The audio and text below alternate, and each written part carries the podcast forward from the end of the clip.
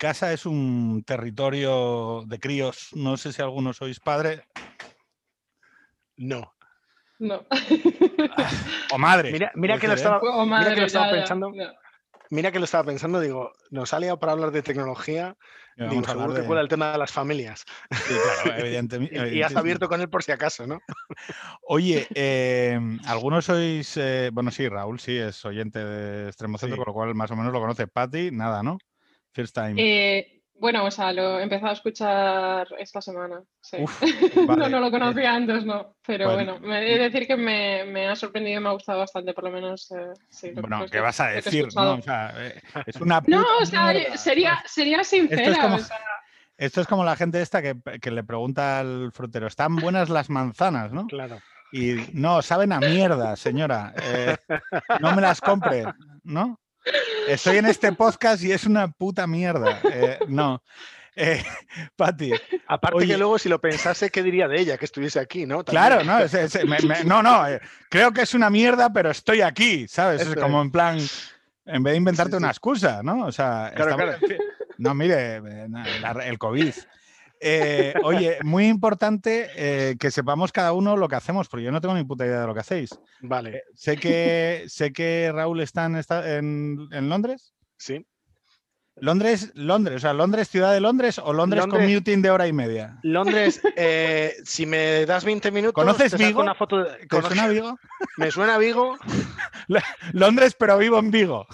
me suena Vigo y si me das 20 minutos, pues donde se ponen los de la 3 a dar noticias de Londres y tal, ahí delante de. Westminster y no sé qué, lo tengo ahí al lado. O sea, O que sea, que Londres, eres, Londres. que- que eres- o sea, eres eh, lo que sería un malasañero de Londres. Casi, casi, casi. O sea, está todavía ese nivel porque está Soho, que es lo que Sí. sería Pero pronto, más ¿verdad? malasaña. Pero Pero pronto, pronto. bueno, me, me- pero, pero me voy a ir más lejos del centro, me, me mudo en- eh, dentro de un par de meses, bueno, el mes que viene, una cosa así.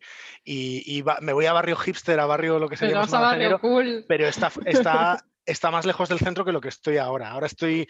El truco es que, como vivo al sur del río, esa Pero zona entonces es. ganas mucha pasta, porque o sea, la vivienda en Londres es, es muy loca. A ver. Bueno, eh, o tú o tu pareja, claro. Sí, no, no, en este caso yo, porque este piso me lo pago yo. Pero bueno, es. eh, mm, ta- tampoco es un disparate. Lo que pasa es que es como siempre. Cuando digo lo que pago de piso y cuando digo lo que cobro, pues eh, a ojos de España te llevas las manos a la cabeza. Pero bueno, de aquí, pues está. O sea. Mm, Digamos que es lo normal para mi nivel y luego, eh, que imagino que hablaremos ahora de eso, en la industria en la que trabajo, que, que yo creo que tiene una capacidad de pagar también mejores suelos. Entonces, yo no- yo os quiero adelantaros a los dos que mi, yo tengo más o menos una teoría vital Sí. en la cual eh, tengo algún amigo que trabaja en Linklaters o otro que trabaja en grandes despachos y tal, incluso en- Sí. que tienen salarios altos incluso en, en- o sea, en el, en el concierto de los salarios españoles son salarios muy altos, ¿no? Y claro, yo, mi idea siempre ha sido que nadie paga mucho, mucho dinero por hacer el bien. O sea, eh, a partir de, no sé si diría, a partir de 70.000, 80.000 euros, eh, esencialmente hay una fracción de ese dinero que se dedica porque en realidad estás haciendo malas acciones. Malas- sí. Y entonces esa cantidad abrumadora de dinero, eh, de alguna manera se compagina con que estás haciendo algo que en realidad tú sabes que está mal. No, no sé si Pati quiere contestar algo. No, me, parece una teoría interesante. Sí. teoría O sea, quiero decir, a nadie le pagan mucho, mucho, mucho dinero por salvar focas. Claro, algo, algo turbio hay ahí, ¿verdad? No, me, me parece una, una teoría interesante y sólida. No, a ver, digo, vosotros estáis en un mundo en el que se puede hacer mucho mal, porque además, Sí.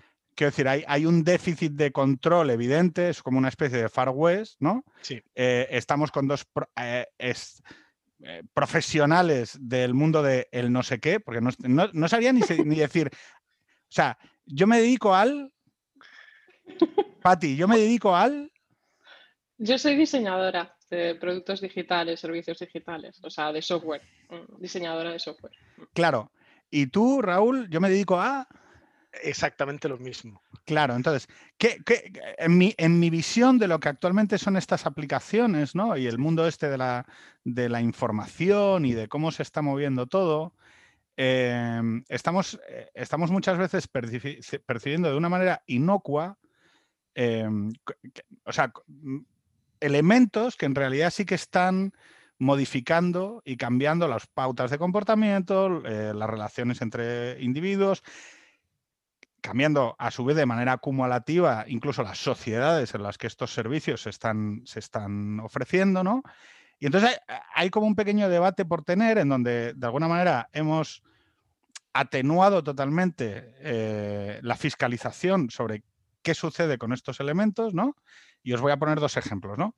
Las redes sociales, que es lo que yo conozco más porque lo, practico, que diría aquel, ¿no? Soy un hardcore user de, Twitter.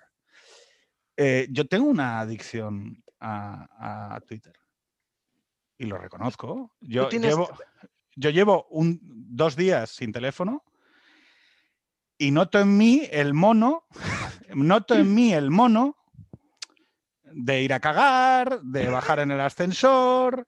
Bueno, quiero decir, mira, una de las cosas que me gustaría es que Twitter añadiera un emoji de mierda eh, por cada tweet que se produce en el baño.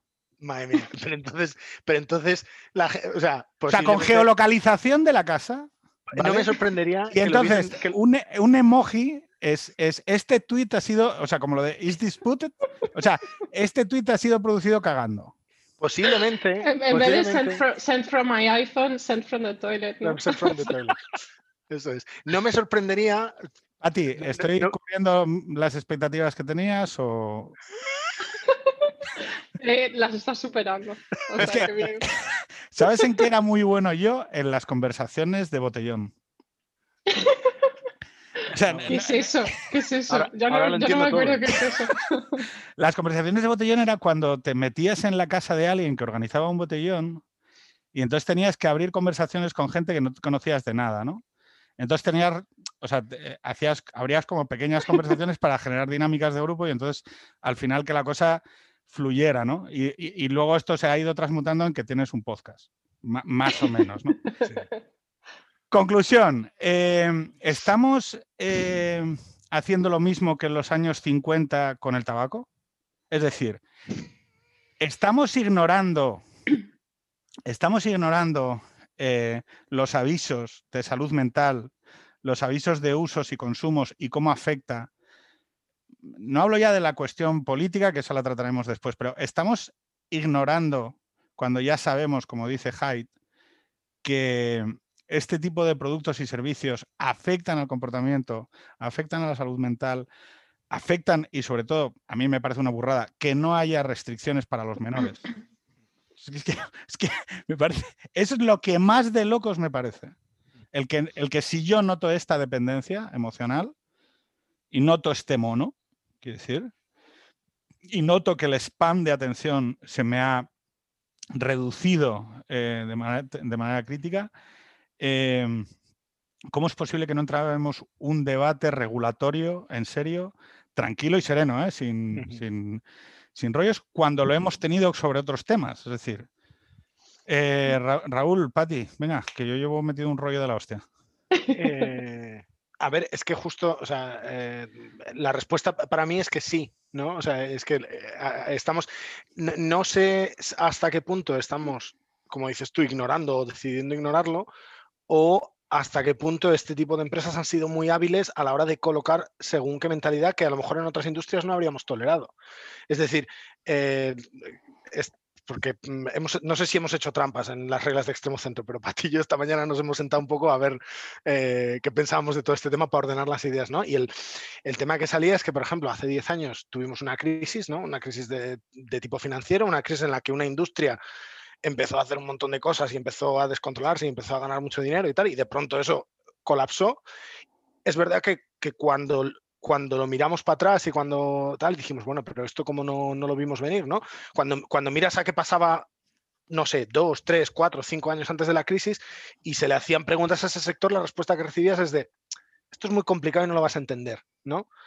Eh, ¿Qué pasó? Que luego cuando todo esto petó y quisimos entenderlo, lo entendimos. Se han hecho películas, hay películas muy buenas que te explican el tema de la Suprema, o sea que comprensible es, ofuscable también, ¿no? O sea, también tú puedes decidir hacerlo claro o puedes decidir decir, yo aquí no quiero que metas la nariz, entonces te voy a contar algo, ¿no? Entonces, ahora, si se presta atención sobre todo además en gente de, nuestro, gente de nuestro sector o en gente que trabaja en estas empresas o gente eso se dice, esto, el algoritmo, ¿qué es el algoritmo de Google? Uy, es que eso, eso, es muy complicado de explicar, ¿no? Y entonces ahí ya cabe todo, el algoritmo de Google, el de Facebook, el de quien quieras.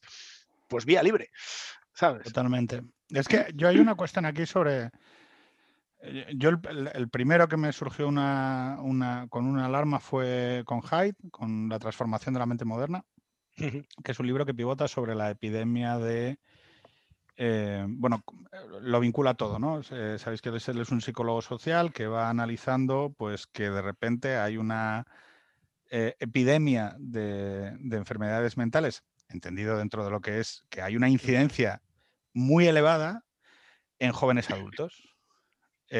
jóvenes adultos que están llegando a la universidad y que son muy sensibles, que, que tienen problemas eh, depresiones, tienen crisis de ansiedad, y él empieza a buscar elementos de cruce y además de, una sobreprotección de sus padres y demás, el factor que le sale cruzado una y otra vez es el tema de la incidencia de las redes sociales. las redes sociales en los eh, preteens, porque es que él, eh, además hace una categorización bastante sensata de, por qué con WhatsApp no hay problema, por qué o no hay tantos problemas, por qué los problemas, y él lo acaba identificando es el algoritmo. Es decir, cómo el algoritmo es una lanza pelotas, ¿vale? Va lanzando pelotas. Eh, YouTube, ¿no? Te va lanzando vídeos, ¿vale? Y tú eres un numerito que está identificado y entonces va cogiendo y a este le gustan los gatos y tal. Y como el engagement es, eh, a este le gustan los gatos, pues los gatos, vídeos de gatos. Pero espera, voy a coger una bola de aquí atrás y voy a lanzarle un, un vídeo de eh, gente apalizando un negro. ¡Fum! Y resulta que tú lo ves, lo picas y tal. Y entonces él ya archiva, hostia, este le tal. Y entonces ya hay ocho vídeos de gatos y dos de gente apalizando un negro, ¿no? Mm. Eso lo, que, lo que viene a decir es, hay dos maneras de mantener el engagement, o por aquello, a lo que, a lo que aquello que nos resuena en lo positivo, o por el cabreo. Y entonces eso hace que, que, como el algoritmo, el algoritmo, y además él dice, es que el algoritmo no, no es un paisano pensando, no tiene una voluntad. Es una cosa lanzándote bolas. y dice, eso en, un, en una persona adulta, ya sabemos que, bueno, que incluso con los mecanismos de estabilidad que te da la, la mente adulta, incluso llega a tener su efecto, en la mente de un adolescente o de un niño es algo que transforma totalmente la percepción del, del, del niño. Y entonces no tenemos, o sea, sabemos que tiene efectos y es como darle de fumar a niños. O sea, les estamos produciendo un enganche. Sé que suena muy, muy rotundo, que, sé que suena muy dramático y que seguramente pues, habrá gente que diga, oye, pero qué barbaridad estás diciendo. Pero yo el hecho es eh, que he ido probando cosas. Yo no soy un radical ni nada así de, de, la restricción de las cosas. Y yo tengo que decir hoy que eh, en, mi casa mm, hemos quitado YouTube Kids, hemos quitado aquellas aplicaciones que, se aborda la relación con el crío a través de algoritmos, porque es verdad que, sí, que los críos se enganchan. Es que yo lo he visto en, mis hijos. Hmm. Pati. Eh, es que no, es súper interesante. Y no sé si has visto, aparte pues, del, del, libro que comentas, hay una, una TED Talk de, un artista eh, visual inglés que se llama James Bridle, que yo soy muy fan. Eh, tiene un libro que se llama New Dark Age y aborda pues un mm, mogollón de, temas como este, ¿no? Y pues, es bastante... Eh, asusta bastante, vaya, todos los temas que toca. Pero uno de ellos es, es, YouTube y el algoritmo de YouTube.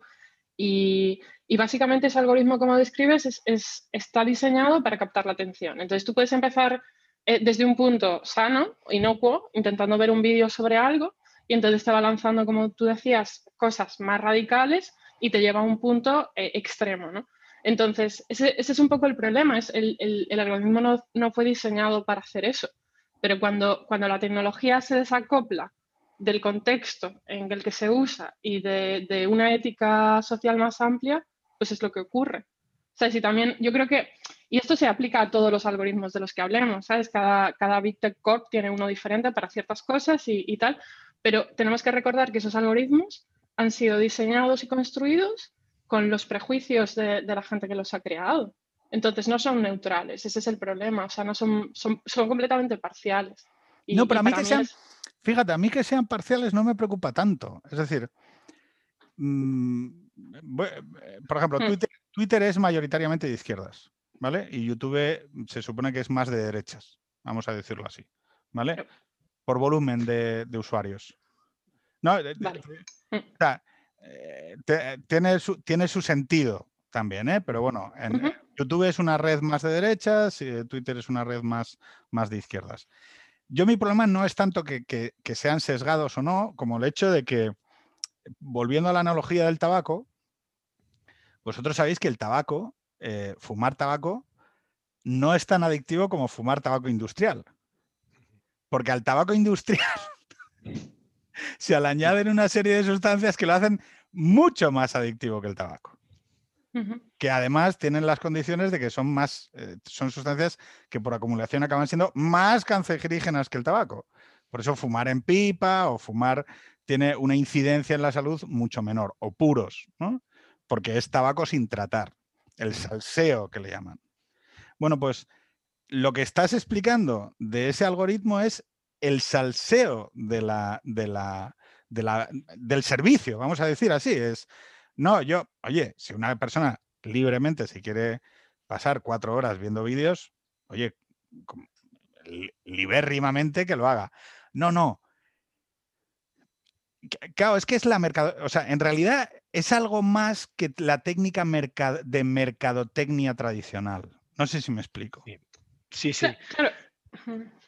Decir. Dale, dale. dale Pati, dale.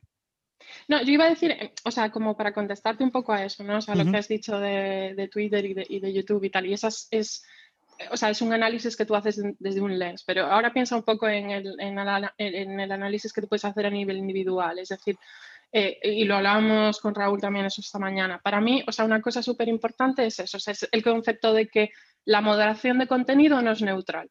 Y partiendo de esa base, tú cuando consumes información de, pues, eh, por ponerme, si, nos vamos un poco a, pues, Estados Unidos eh, con todo esto de Trump y Biden y tal, si, tú consumes una noticia de Fox News, tú sabes dónde, dónde están ideológicamente. Si tú consumes algo de New York Times, sabes, sabes dónde, estás dónde están ideológicamente. Cuando tú eh, buscas y consumes contenido en estas redes sociales, tú no sabes lo que hay detrás, no sabes el criterio que, hay detrás para presentarte a ti esa información. Y ese es el problema, que anula tu capacidad crítica. ¿Sabes? No solo... perdona que te hago una, así una cosa. No solo. No, solo esto es. Esto es mansplaining. sí, vamos, ya, ya. iba a decir que. Iba solo a ampliar, pero iba a decir que no solo no sabes lo que hay detrás, sino Ahora ya me has hecho perder el hilo. Espero que esto lo cortes. Es que me encanta porque, o sea, a mí como me tira de los cojones, pero ya, ya, ya, sé que, o sea, voy a decir esto y el otro va a decir, uy, no, no, no, espera. Venga, Pati, sigue, por favor. Dale, Pati, dale. No, no, si yo, yo estaba esperando la ampliación que ibas a hacer a mi comentario. Claro, claro, pero, pero me tienes que dar tres minutos a que me vuelva, te lo juro, porque es que ahora mismo estoy... Coronándome. No, a ver, lo que decía Patti, que, me parece interesante, porque yo hablaba desde una perspectiva ideológica eh, que es, tiene un, es un subnivel, ¿no? No es un nivel. Dime, dime. Digo que ya me he acordado de lo que iba a decir. Iba a decir, no solo no sabes el plan, el plan, la línea editorial que tienen o el tal, sino que cuando, por ejemplo, cuando hay contenidos fuertes sobre de quién es la responsabilidad de la moderación, ellos se lavan las manos. O sea, mm. Facebook se revuelve como gato panza arriba cuando le dicen, oye, deberías de responsabilizarte del contenido que hay en tu red. Y dicen, no, no, porque entonces seríamos un medio de comunicación y no queremos ser eso. Eh, eh, elaborando un poco más, eh, no, no solo es que dices, voy a la Fox News y sé lo que hay, o voy al mundo y sé lo que hay, voy al país y sé lo que hay, y pongo la sexta y sé lo que hay, y pongo... e, Es que en Google o en YouTube, Google o YouTube va a ser posiblemente lo que tú quieras que sea. Y, para, y, y- y entonces ahí es donde eh, se difumina todo un poco, donde, donde No, yo sobre todo, eso, fíjate, es que mm, eh, cogiéndote esta idea de es que van a ser lo que tú quieres que sean. Ya, pero ahí yo creo que eso es, es distorsionador, porque ese es el argumento de ellos. No, no, yo le doy a mi cliente lo que mi cliente quiere. Ya, hijo puta, pero le estás dando cáncer. sí, sí, sí, es sí, no, decir, no. A, a ver, sí, o sea, dejemos claro esto. Yo no, o sea, yo lo que digo es, oye, tú le vas a dar cáncer a tu cliente, me parece bien, pero hablemos de que le estás dando cáncer. Sí, No totalmente. vaya a ser que como está pasando hasta ahora, o sea, oye, yo no abogo por la prohibición del tabaco. Ahora lo que abogo es porque cada vez que alguien coge una cajetilla, sepa que da cáncer.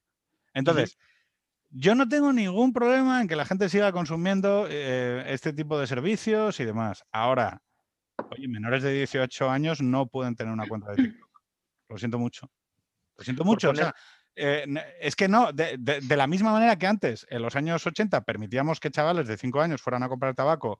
eh, al, digo, por- voy a estar Mm. constantemente haciendo esta analogía del tabaco Sí, para que la sí, gente se quede con ella, porque yo también sé manipular Google. Yo también sé manipular.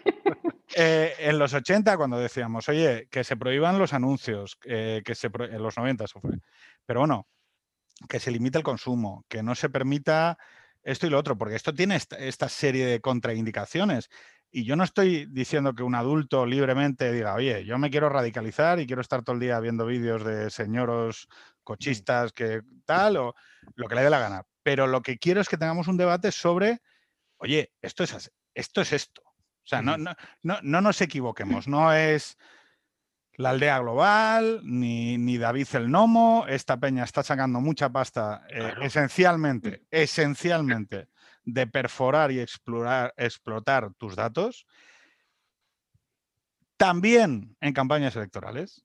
O sea, vale que hablemos de Cambridge Analytica, pero es que ahora todo Dios tiene un Cambridge Analytica y esto se está usando. Pero um, perdona una cosa, que te interrumpa. Voy a, voy a interrumpirte. De Cambridge Analytica hablamos desde que Trump ganó las elecciones. Pero Brexit, si- Brexit. Perdón, Brexit, pero, pero, pero vinieron luego, o sea, porque fue primero el Brexit y luego, vale. Quiere decir que cuando Trump gana las elecciones, igual, la manipulación, los rusos, no sé qué, pero si buscas con el filtro de fecha de Google y te Pero- vas a 2000, no sé, 2008, 2012 y buscas microtargeting Obama, Claro, pero, es, que, es que aplicaron las mismas técnicas Que- y se le hinchaban el pecho. pero que no. A ver, yo esto es una de las cosas más ridículas que me ha tocado ver en tiempo, que es, uh, Cambridge Analytica. Oye, chavales, Claro. que eso lo tenían los del sí y los del no. No, no nos contemos Sí, películas, sí, joder. sí. Entonces, lo único, a ver, lo único, eh, digo, por, por- por avanzar un poco en el tema de, cuando hablamos de manipulación, eh, que es un poco lo que decía Patti de, bueno, es que ellos no quieren, ellos quieren decir que ellos no manipulan. No, ellos manipulan en, en un elemento que es que quieren tenerte cuanto más tiempo conectado mejor. Y quieren perfilar, quieren perfilarte, perfilarte los contornos cuanto más tiempo y con cuanta mayor perfección mejor, porque de eso van a extraer mucha más información que luego van a poder revender. ¿Vale? Ujú. En perfiles. Claro, eh, la idea de que actualmente Internet, inte- lo que conocemos como el uso de Internet, son estos tíos, para mí, utilizando otra analogía que, que me parece útil, porque yo mm, he pensado, ¿qué analogías quiero utilizar con la gente? Bueno, pues es como si la vía del tren, el tren, el transporte de pasajeros Claro, y el transporte de mercancías Mm. fuera todo el mismo tío. Es que- Y además tú no tuvieras mecanismos de información, control o supervisión que te permitieran decir, oye, pero aquí qué está pasando. No, no, no, tú no te preocupes. Yo te coloco de Madrid a Barcelona, pero no me preguntes. Y además te va a salir con un descuentazo el servicio de la hostia. Sí. Y tú dices, ya, pero no, no, tú tranquilo, hay unas cámaras aquí, pero tú- tú a tu bola, tú, tú tranquilo, no, yo soy buena gente. Ya, ya, hijo puta, pero Pero, pero es- eso que dices es interesantísimo. Perdona. No, no, acabo. Que nosotros en este tipo de, en este tipo de modelos, a lo largo de la historia, siempre, o sea, siempre los hemos roto. Quiero decir, el Estado ha cogido y ha dicho, oye, yo no puedo tener el transporte de pasajeros, la industria aeronáutica y el sector militar en manos del mismo tío. Y entonces lo hago caché. Bueno, no solo del mismo tío, de la misma gente a nivel internacional entre, no sé, o sea, entre todos los países.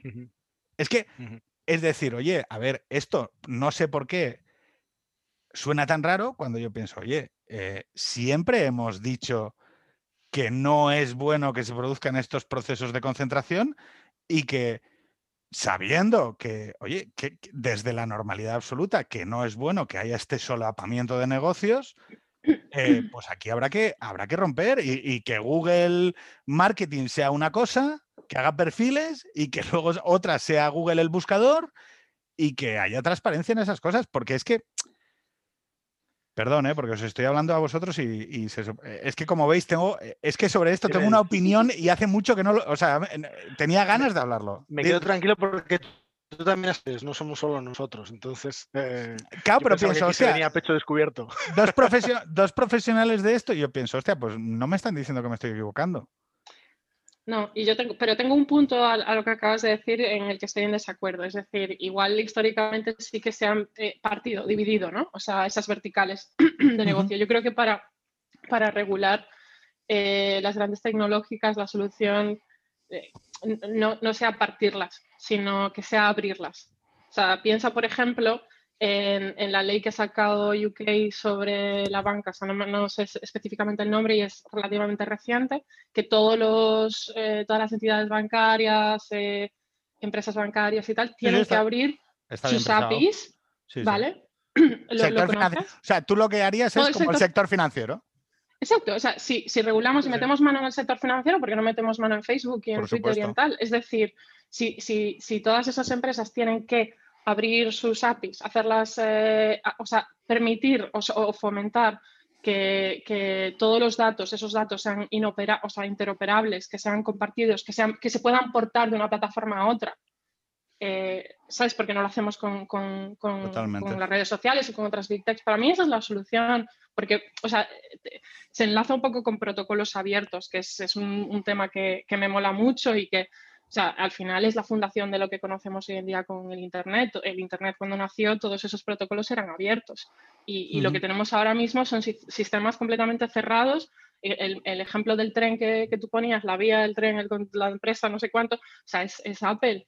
O sea, eh, que va desde el dispositivo electrónico, la, manufacturación del dispositivo electrónico hasta la tienda, el sistema operativo, eh, las aplicaciones y eso es perjudicial para, la competición y para, y para los desarrolladores y, profesionales trabajando en eso. Yo lo que pasa es que cuando hablas de protocolos abiertos y todo esto, como ya viví el boom aquel del hipismo New Age, soy muy cínico ante ello. Es decir, yo, estoy ya, yo estoy ya en que no me coman. O sea, no sé si me mm. explico. Pero hay, otra, hay otra forma de verlo, que es, que eh, es, elaborar en lo que decía Patti. Em, hay, un ejemplo que tengo en la cabeza, pero yo no sé si me lo he inventado, o sea, que no me toméis en serio, pero me suena haber oído la historia de que, no sé si en los 50, en los 60, en los 70, Disney eh, iba tan fuerte en lo de producir contenido, era una gran productora, hacía películas tal, que en un momento dado se plantearon comprar su propia cadena de cines. Y entonces dijeron, vamos a comprar cines por todo Estados Unidos, de modo que si quieres ver una película de Disney, te tienes que venir a nuestros, a nuestros cines, ¿no? Una integración vertical de las del libro. Y la historia por la que resuena esto en mi cabeza es porque el, organismo el, el, organismo que regula la competencia en Estados Unidos no se lo permitió. Tú ahora, si vas a las tecnológicas, todos son integraciones verticales, todo.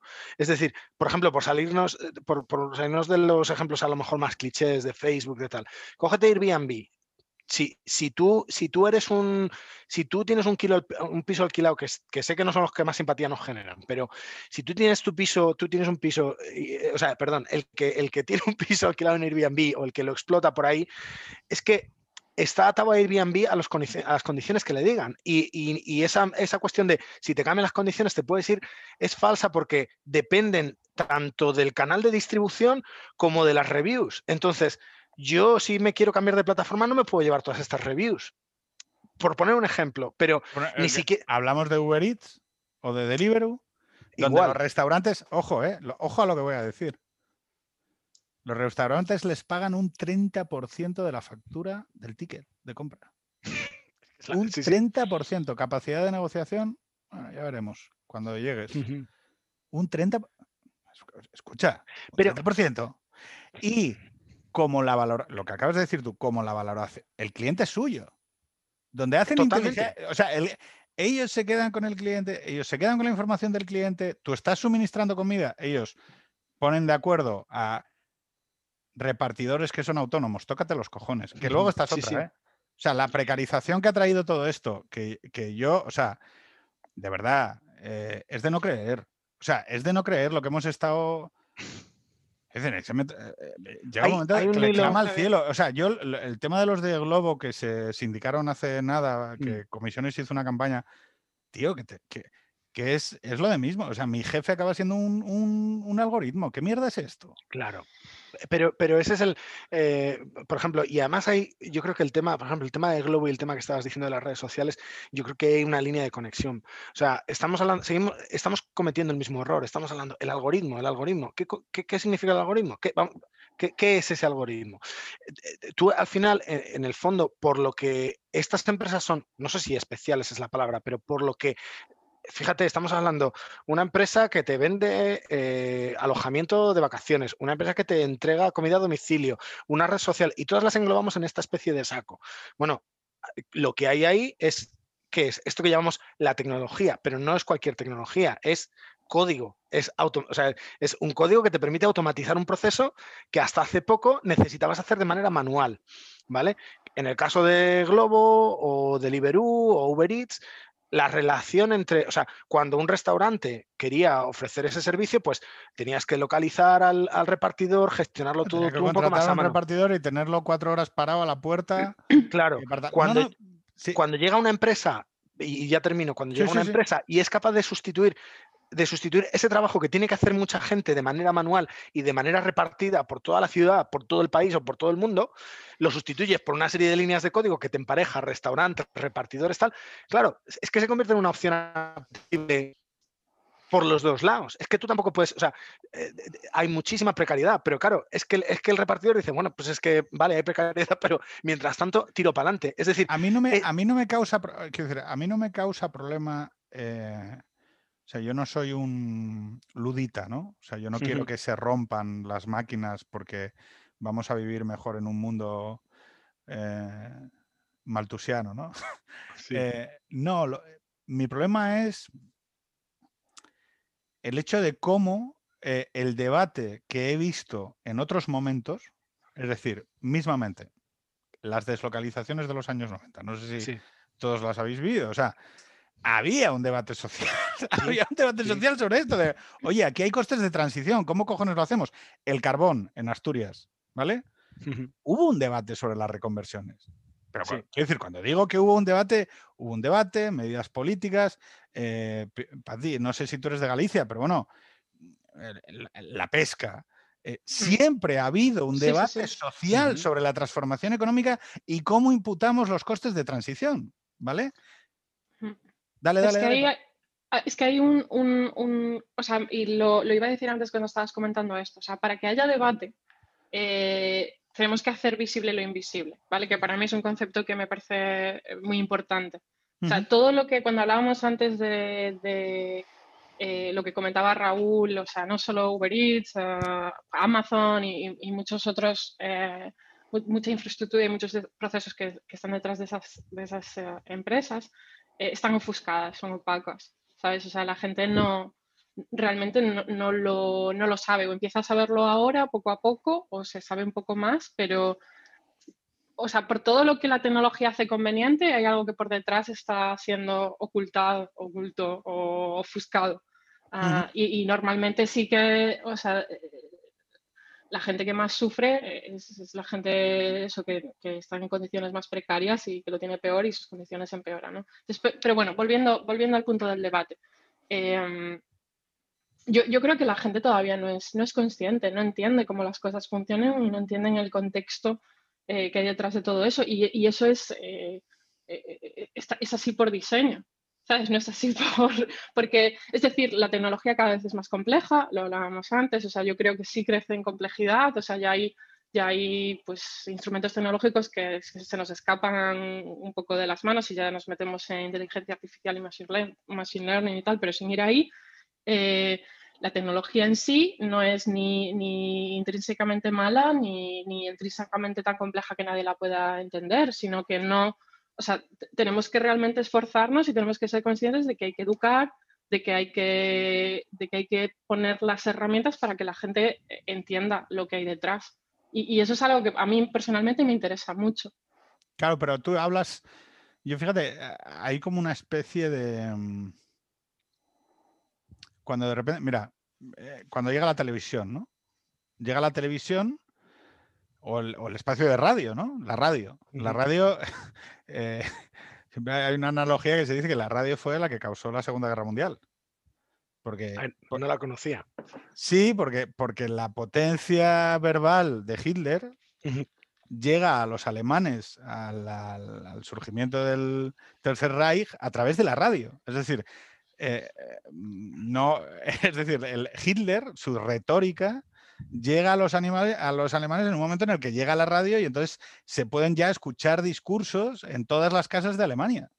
Y eso acaba impulsando, eh, digo, la tecnología no es buena ni mala, es, es, lo que haces con ella, ¿no? ¿Qué quiero decir con esto? Eh, cuando llega el espacio radioeléctrico, cuando llega la televisión, eh, automáticamente se dice, hostia, esto hay que regularlo. Cuando hablamos de regularlo, que, que yo sé que es como, ah, van a ponerse aquí los... No, a ver, cuando hablamos de regularlo es, oye, aquí está pasando algo. Claro. Si llega alguien y se hace con todas las televisiones o se hace con tal, esto pone, unas, mm, eh, pone una potencia en las manos de una determinada gente que en las sociedades no creemos que sea bueno. Es decir, ese, ese nivel de concentración de poder. Bueno, pues cada vez más desde la televisión, la radio, eh, la política, todos los procesos que conocemos tienen un, tienen un proceso recursivo a través de Internet. Es decir, eh, las redes sociales, la opinión de la gente, la influencia, lo que se produce, lo que te llega, la función espejo. Esto mm, lo veo porque lo ven otros como yo, ¿no? Es decir, entonces, claro, todos estos fenómenos es como que hemos asumido eh, quizá eh, como buenos hijos del fin de la historia de Fukuyama y de la hegemonía de la globalización de los 90, esto que lo haga el mercado, ¿no? Que aquí el mercado ya se arreglará. Bueno, pues ¿qué es lo que estamos viendo? Lo que dice Patti. Bueno, pues que el mercado se está arreglando, sí, de puta madre. ¿Para qué? Para concentrar, para tapar aquellas los costes de segunda, o sea, los costes de segunda ronda nunca se explican muy bien, nunca se dice exactamente, oye, ¿esto qué consecuencias tiene en el mercado laboral? Claro. Y eso genera una asimetría de información, pero joder, que lo de las asimetrías de información es más viejo que, el hilo negro, joder. por ejemplo, hay otro, otro ejemplo, por saltar a otro tema, o sea, el ejemplo también hay bueno es Uber. Quiero decir que, por ejemplo, Uber, el hecho de que ya, ya no, o sea, Uber es una de esas marcas que es como el pan bimbo, que ya no es pan de molde, es pan bimbo, ¿no? Pues hablamos de Uber. El hecho de que hablemos, ¿eh? los Uber. El hecho de que hablemos de Uber y no de Lyft, que era su principal competidor cuando estaba empezando, de nuevo, como estas empresas cuentan muy bien su propia historia, claro, estas empresas a la hora de hablar de sí mismas te dicen, bueno, es que teníamos, te cuentan lo bien que diseñaron su producto, lo eficiente que es, lo fácil que es, pero al final Uber consiguió ese dominio porque, porque fue la que más capital fue capaz de levantar, porque la estrategia era, oye, si llegamos los primeros a todas las ciudades del mundo, este, de aquí no nos mueve ni Dios. Y entonces eso provocaba una estrategia que era de, entro primero y ya preguntaré, si pregunto, ¿sabes? Entonces, cuando, por ejemplo, que ahí por lo menos los ayuntamientos estuvieron muy... O sea, los ayuntamientos reaccionaron bastante rápido a la hora de regular eh, qué es un taxi, qué no lo es, qué puede, ¿no? Y cada uno encontró su manera, pero aquí en Londres era de traca los emails de presión política que te llegaba Uber de, oye, se va a negociar no sé qué, eh, no sé qué acuerdo en el Ayuntamiento de Londres, asegúrate de que das la brasa para que Uber siga funcionando. Entonces, ahí hay un mecanismo que es puramente capitalista, puro y duro, si le quitas de, hablábamos, esta mañana, ¿no? Que es como, el problema que hay con la tecnología es que son como juguetes para niños mayores, ¿no? O sea, abres el, teléfono, el teléfono mola, quieres tener el último, eh, tienes un botón nuevo en el teléfono, a ver qué pasa, a ver qué no sé qué, a ver qué hace, me han metido esta cosa nueva en Twitter, tiene ese punto de juguete, pero eso no deja como una especie de brilli brilli por ahí por encima, que si eres capaz de pasar esa niebla, al final te encuentras una empresa que se está moviendo por estándares de lo más crudo, de decir, de, bueno, desde es eso, desde en las startups, ¿no? en, las empresas que están empezando, la propia estrategia de ellas es de vamos a demostrar muy rápido que tenemos un producto que puede generar tracción, para que no se inviertan, para que podamos tomar el mercado casi por sorpresa, ¿no? Casi al asalto. y luego ya, pues ya. Crear un nuevo eh, mercado. Pero ellos te contarán que es crear un nuevo mercado. O abrir un nuevo mercado. Yo lo que pasa es que eh, si la gente hiciera el análisis que, que, yo creo que todos podemos hacer, ¿no? Es le estamos dando a, a empresas que me parece o sea que no tengo ninguna mentalidad antiempresa. Pero hay que aceptar una cosa. Si yo me paro a mirar eh, mis cinco horas de, actividad internetera diarias, todas son, o sea, es el buscador de Google, que me manda aquí o allá, eh, Twitter, las búsquedas en el modo incógnito, el, Chrome incógnito, ¿no? el, amigo, o sea, siempre he pensado, claro, porque hay un numerito que tiene mis búsquedas en A y las búsquedas en incógnito.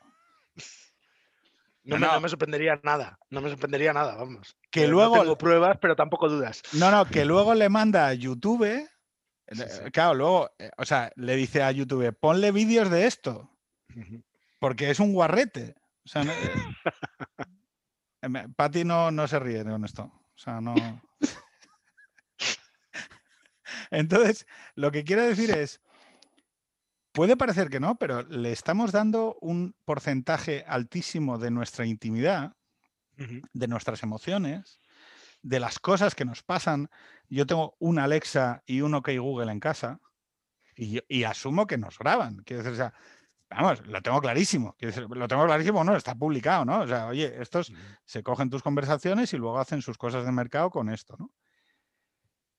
Lo llamativo de esto es, joder, eh, nosotros con nuestra mirada sospechosa de la modernidad siempre hemos sido capaces de desconfiar del Estado. Oye, oye, eh, limitemos al Estado. Cuidado, no se meta en tu vida. No, ojo, las escuchas, las escuchas.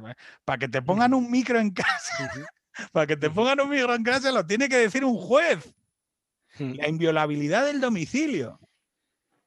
Y resulta que en base a usar aplicaciones de colgar fotos y aplicaciones para ver vídeos de gatitos, hemos dejado que empresas multinacionales se metan en nuestra puta casa, en nuestro puto dormitorio, duerman con nosotros, escuchen las discusiones con mi mujer, escuchen lo que le digo a mis hijos, saquemos fotos y las mandemos a la nube.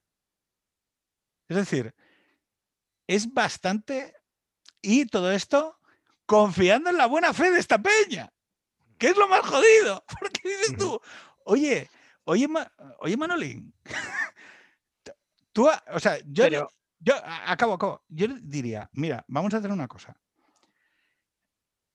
Pon en una hoja toda la información de ti que recopilan esta peña en una cartulina y se la das a un tío y dices, oye, guárdamela. Y dirás tú, por aquí, hostia, pues ahí está. Venga, em, ¿quién sigue? Oye, no tengo ni puta idea de informática, pero más o menos me braceo, ¿no? O sea, es una... un poco. Hay, una cosa que, estás olvidando, que es, claro, yo en la, lo primero que estudié en la universidad fue informática. Es que en, un momento dado nos hicimos fans de estas empresas, que esa es otro, otra cuestión que entra en lo cultural. O sea, estas empresas han sabido entrar en lo cultural. Lo moderno. No, no, hay un. Yo, el, el blog blog barra publicación de tecnología que al final más me acaba gustando, al que siempre vuelvo, no creo que sea el mejor, pero es al que voy, es un americano que se llama The Verge, The Verge, con G. Sí, sí. Eh, cuando les escuchas, tienen un podcast, tienen tal, se definen a sí mismos como intentando cubrir la intersección entre tecnología y cultura popular. Y es de las cosas que más me gusta de ellos, que entienden que estos tíos ahora son las nuevas estrellas del rock, que te hace, te hace Apple una presentación de productos que no tiene nada que envidiar de un infomercial de los años 80, creo que es lo último con lo que se estaban pitorreando, desde las presentaciones de Apple ahora son infocomerciales, mira qué bonito tal, con su estilo, con su toque, pero es eso. Y, se, nos caen las bragas, se nos cae el culo, ¿sabes? Es como de, madre mía, qué cosa más chula, ¿sabes?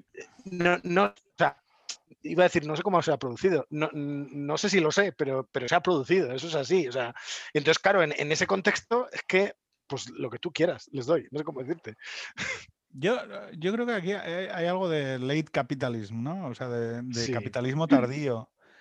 Hay algo que. Hay una intersección que tiene que ver con una clase media que no ahorra, que no compra vivienda, que entonces gasta en, en objetos, en, fetiches, ¿no? En iPhones 8, en, en objetos, en objetos no lo sé, ¿eh? Eh, aquí me estoy, me estoy colando, ¿no? Pero es un poco esta especie de consumo de no tengo una casa, pero me voy de vacaciones a Tailandia. Mm. quizá estoy haciendo una caricatura, ¿eh? mm. em, pero creo que tiene que ver con una cierta prolongación también de la, de la posadolescencia, el, lo lúdico, el, engrandecimiento de lo lúdico, de las experiencias, o sea, de, cómo esto se incardina también en un, joder, en un homo ludens, ¿no? O sea, en, divertirse hasta morir. O sea, de, que la, la, gamificación, ¿no? Es que todo tiene que ser... Eh, o el futbolín en la oficina. ¿Cómo, perdón? O el futbolín en la oficina. ¿no? Ven a trabajar con nosotros que tenemos un futbolín aquí. O sea, exactamente qué diferencia hay entre Rockefeller entre Rockefeller y, Zuckerberg. ¿Por qué, que bueno, con Zuckerberg, como hubo una peli, eh, parece como que la gente dijo, pero ¿por qué sentíamos desconfianza automáticamente estos procesos de concentración de poder en siglos anteriores? Y en este, eh, Jobs es un tío cool. Mm. Y, lo que dices tú, o sea, estos, estos tíos están haciendo servicios de teletienda, vendiéndome teles inteligentes con la pantalla curva. No sé exactamente mm. por qué esto es interesante, pero sorprendentemente se acaban convirtiendo en la referencia también cultural. O sea, no sé por qué. Patti, ¿tú tienes alguna teoría?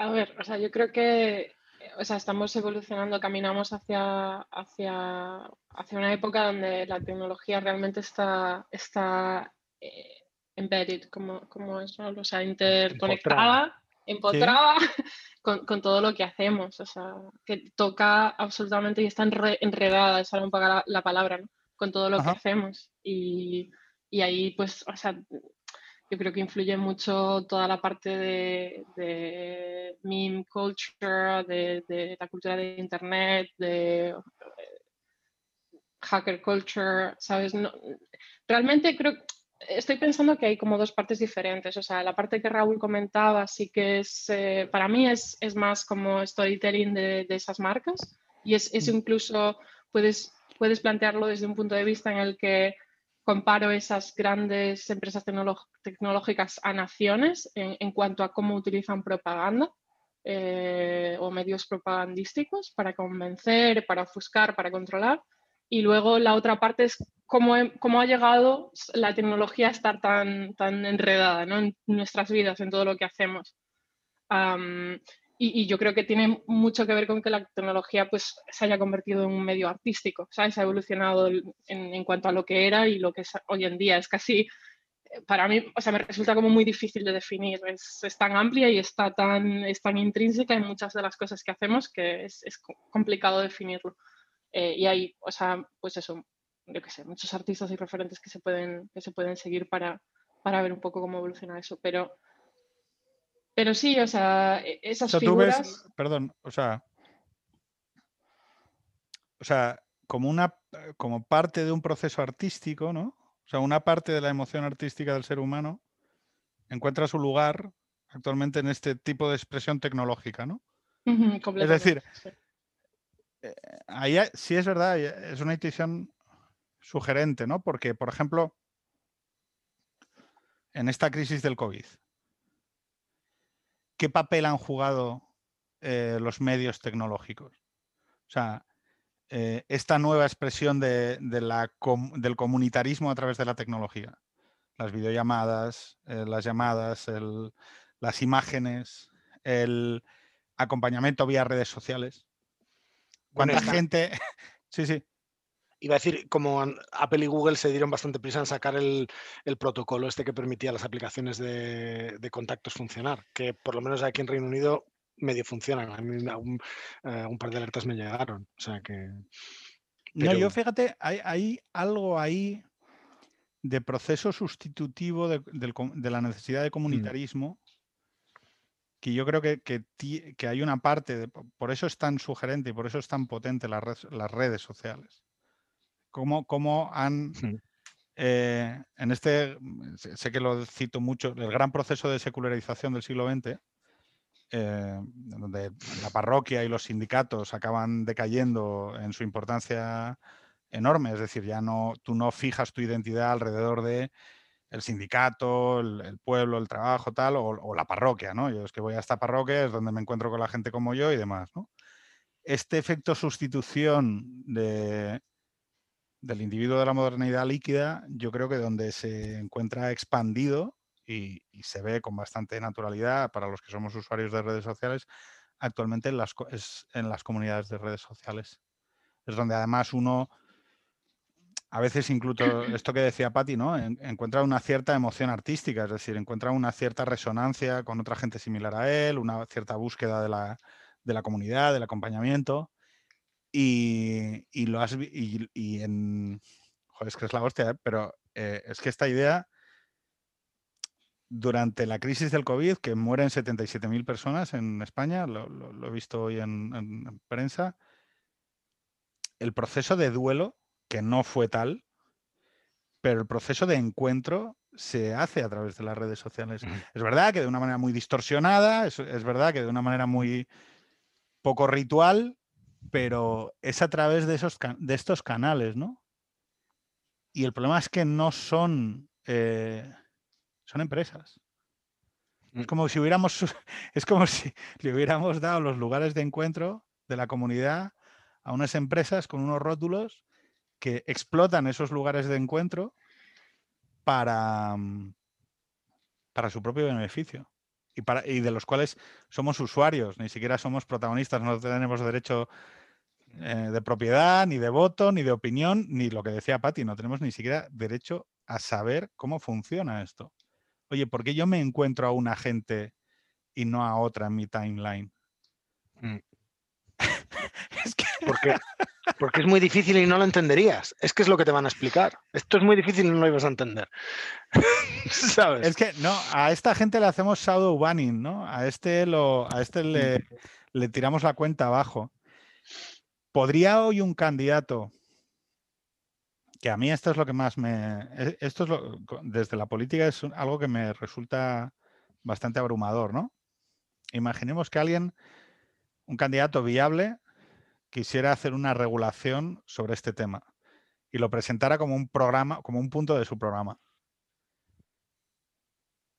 Yo no creo que no, no creo que fuese necesario aplicar censura ante ese candidato, pero es tal la capacidad para, sin, hacer conspiraciones ni nada, ¿no?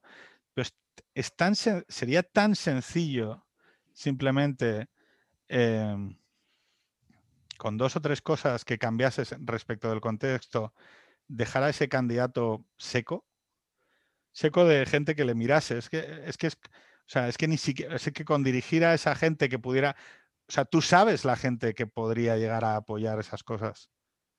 Sí, ah, Didi.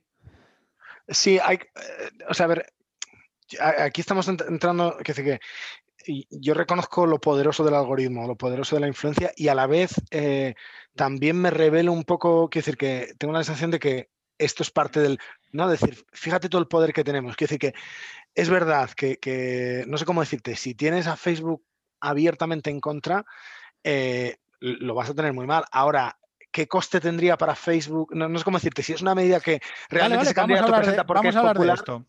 Lo que ha sucedido con Trump, ¿vale? Y si mañana fuese, que todo el mundo lo tiene clarísimo porque Trump es inmoral y todo este rollo y tal, ¿y si fuese contra otro? lo, mismo que se ha hecho, lo mismo, ¿eh? Esta afirmación es, disputa. O sea, yo el problema de los cambios siempre es el, bueno, esto primero se, activa contra este, ¿no? Y todo el mundo tiene muy claro, todo el mundo tiene muy claro que se activa contra este. Y luego se activa contra otro que, bueno, eh, tampoco está, quiero decir, aquí tampoco está tan, no, no, no, no. Eh, si lo dicen estos, como lo aplicaron contra este otro que era muy malo, entonces quiero decir, es que estas cosas funcionan así. Es decir, primero yo aplico esto contra el, contra el más malo del barrio. Y luego igual yo lo aplico contra otro, que además, como esto mismo lo ha aplicado contra el más malo del barrio, eh, está legitimado este mecanismo. Oiga, no, el mecanismo se legitima ante cada situación, no, no por asociación. No sé si me explico. Pero ahí la pregunta que te devolvería es, y ahí es donde yo soy un poquito escéptico, por mucho que estemos hablando de ellas como estas. ¿Tiene Facebook por sí sola, por, sí solo la capacidad de activar eso? Quiero decir que, porque al final Biden ha necesitado 80 millones de personas que vayan y le voten. No, no, no, no, no para nada. no, tiene, es que va, no, no, yo no, vuelvo a decir, yo no soy conspiranoico, no creo que haya cuatro tíos alrededor de una mesa diciendo los destinos del mundo. Lo que creo es que hay gente protegiendo los beneficios empresariales y eso, eso, ah, eso la historia lo demuestra una y otra vez. y, lo, y, los pleitos corporativos de que hay, o sea, quiero decir que a Malboro hubo que cogerla de la pechera y llevarla a juicio una y otra vez. Primero para que dejara de decir en los anuncios que, que, era, que era sano fumar.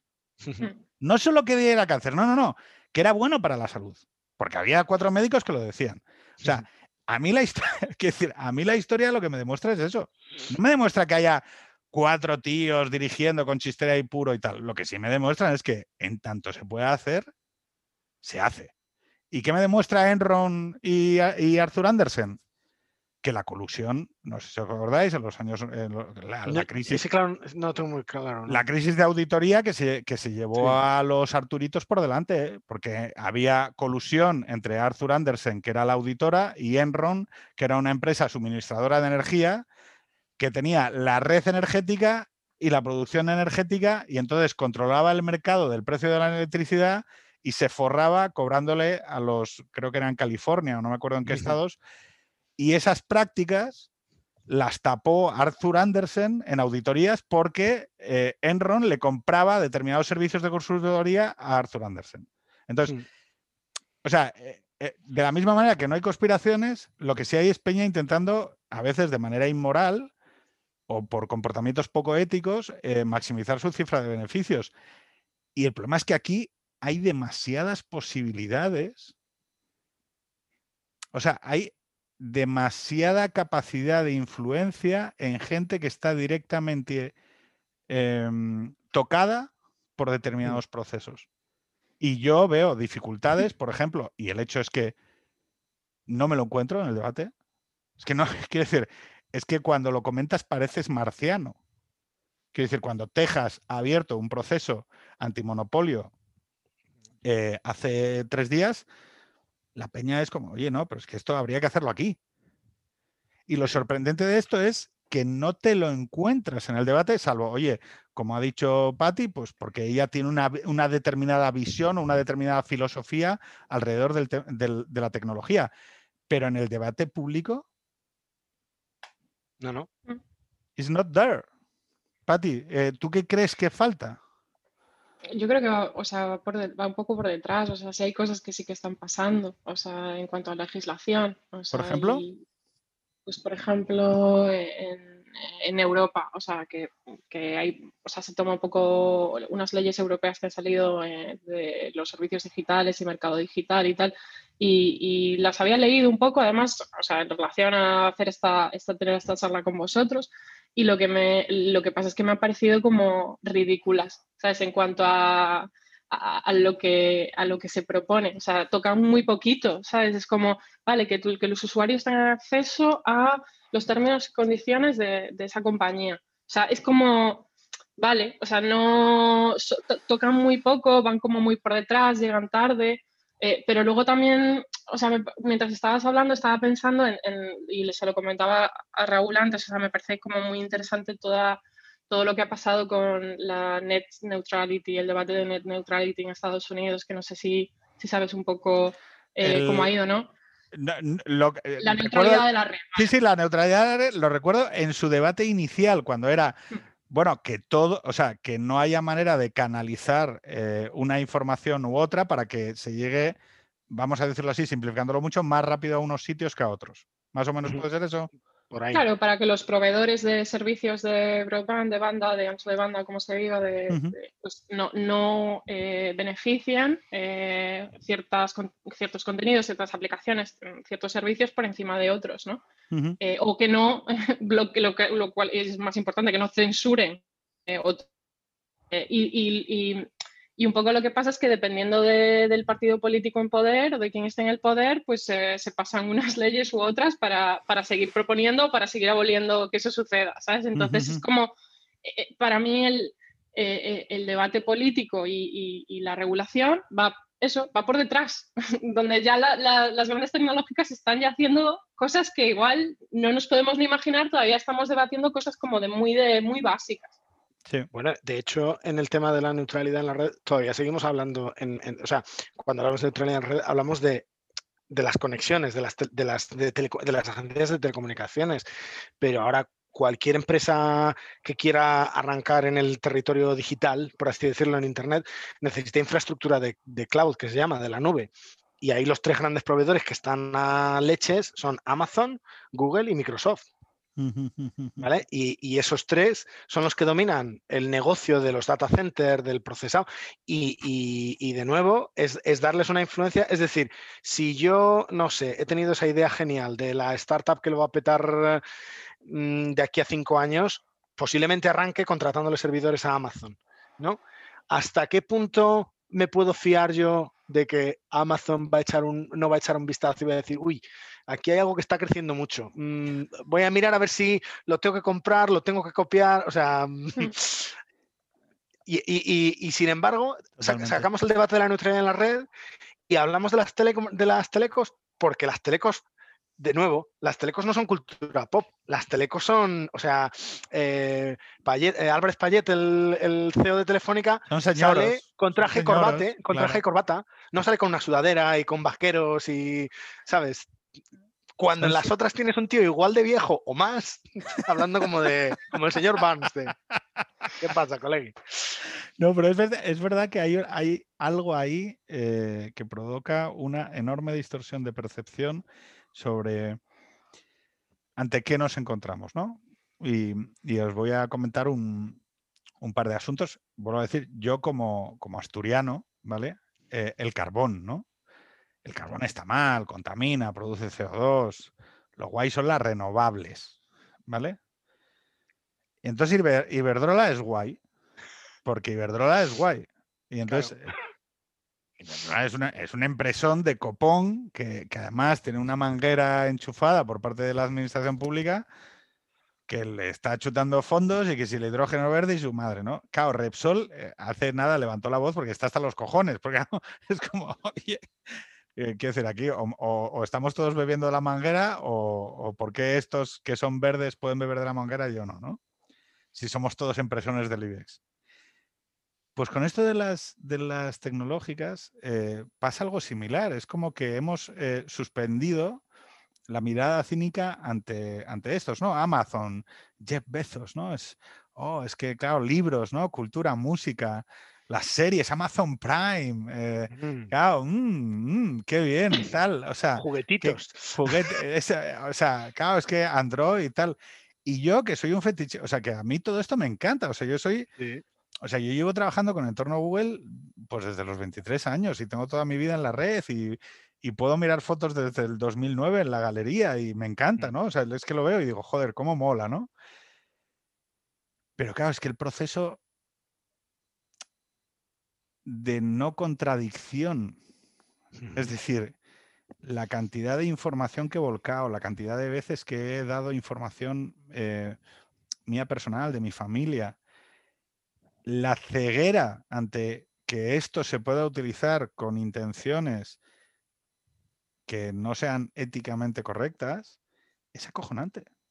Es que, quiero decir, yo me doy cuenta que es que no lo cuestiono en mi día a día, nunca.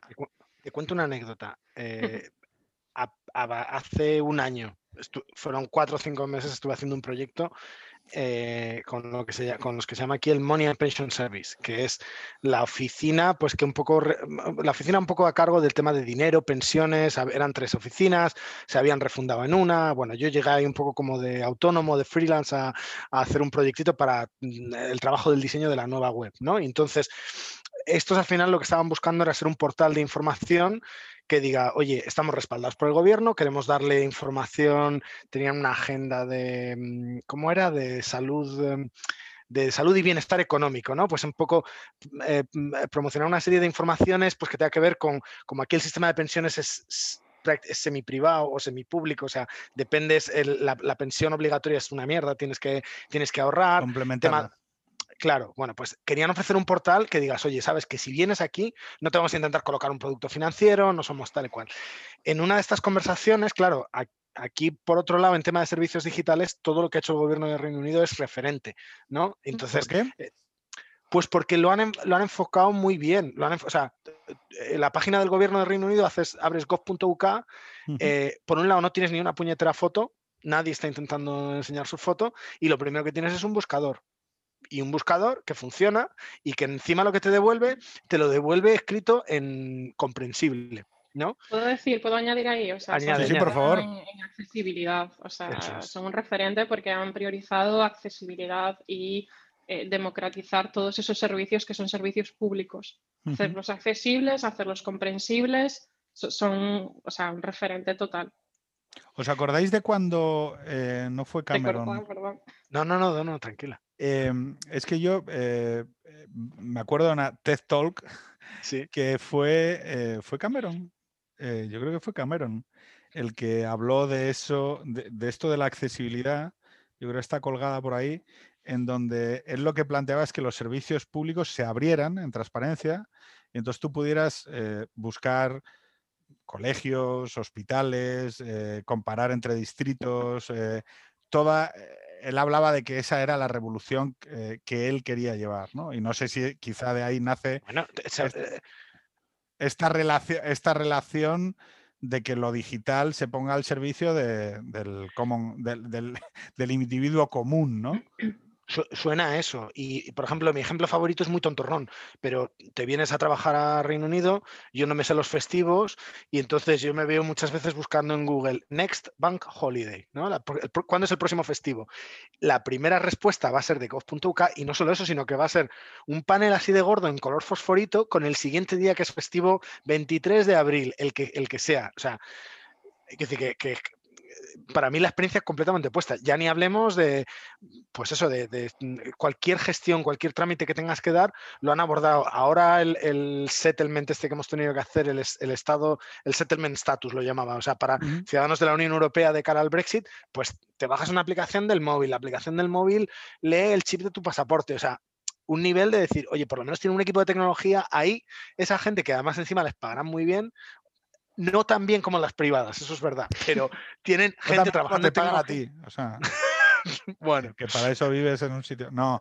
la, duda, es, la, duda, es, joder, eh, eh, yo, flipo, eh, en Estados Unidos, ¿sabéis que no tienen DNI? Sí. Ni aquí. Claro, es que es la hostia, porque dices tú, oye, estos tíos no tienen DNI, no, no, no, porque esto es darle mucho poder a la administración, que tenga un número donde se te identifiquen, es como poner, ponerle un código de barras. Hijo puta, ¿y qué crees que tiene Google, coño? Pero, pero, pero es que lo, peor de todo es que es, otra vez, es eso, el, vienes aquí y tal, ¿qué, necesitas para trabajar? Pues necesitas un número de la seguridad social y una cuenta en el banco. Vas a la cuenta del banco y me dice, y, claro, no tienes DNI que enseñar, tampoco te piden el pasaporte. Dame una prueba de proof of address, que lo llaman, que es, tienes que ir con una carta de, pues, o del agua o de la luz de donde vivas. Pero claro, no puedes ir a vivir, o sea, si quieres alquilar, oye, ¿dónde está tu contrato de trabajo? o sea, hay un loop que, luego se resuelve, pero, pero a la vez es bueno, tío. O sea, que. Oye, pero vamos, a dejarme pediros, por favor, a dos profesionales, ¿vale? ¿Qué habría que hacer? O sea, sois eh, presidenta de España y presidente de la Unión Europea, ¿vale? Respectivamente. Porque yo vuelvo a decir que creo que este tema, no sé si lo he llegado a decir, no creo que se pueda solventar por la vía nacional. También lo digo. De acuerdo, completamente. Creo que aquí hay que aglomerar 700 millones de consumidores y entonces decir, por mis cojones morenos, esto se va a hacer así y no vas a poder ir al país de al lado a negociar otras condiciones. Y que, bueno, para estas cosas es la Unión Europea. O sea, decir, mm, dejemos claro también esto. que, o sea, que, decir, si en algún momento esto tiene sentido, es en, en hacer estos tipos de macro mapas regulatorios de, que afecten también a las condiciones laborales y, a los servicios de intermediación y demás, ¿no?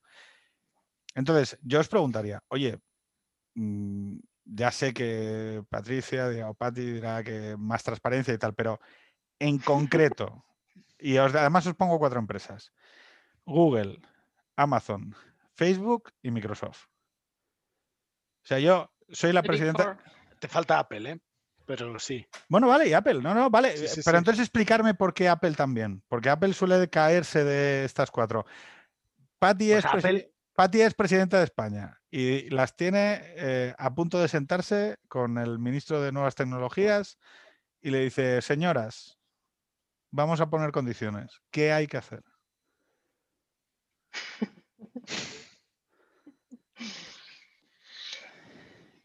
Es complicado, es complicado, pero bueno, o sea, empiezo un poco por, las cosas que en parte ya he mencionado y lo que tengo en la cabeza. O sea, yo, o sea, una, parte fundamental que me parece es, es eh, lo que os decía antes, antes que, regular eh, estrictamente en cuanto a esa separación, en cuanto a esa división, para mí lo, primero sería eh, o sea, obligar a esas grandes empresas tecnológicas a abrirse abrir los datos eh, y, además que esos datos sean privados por defecto y encriptados también. Y luego podemos entrar en el tema cripto, en el tema Creamos un banco central, como el banco, de, como el Banco de España.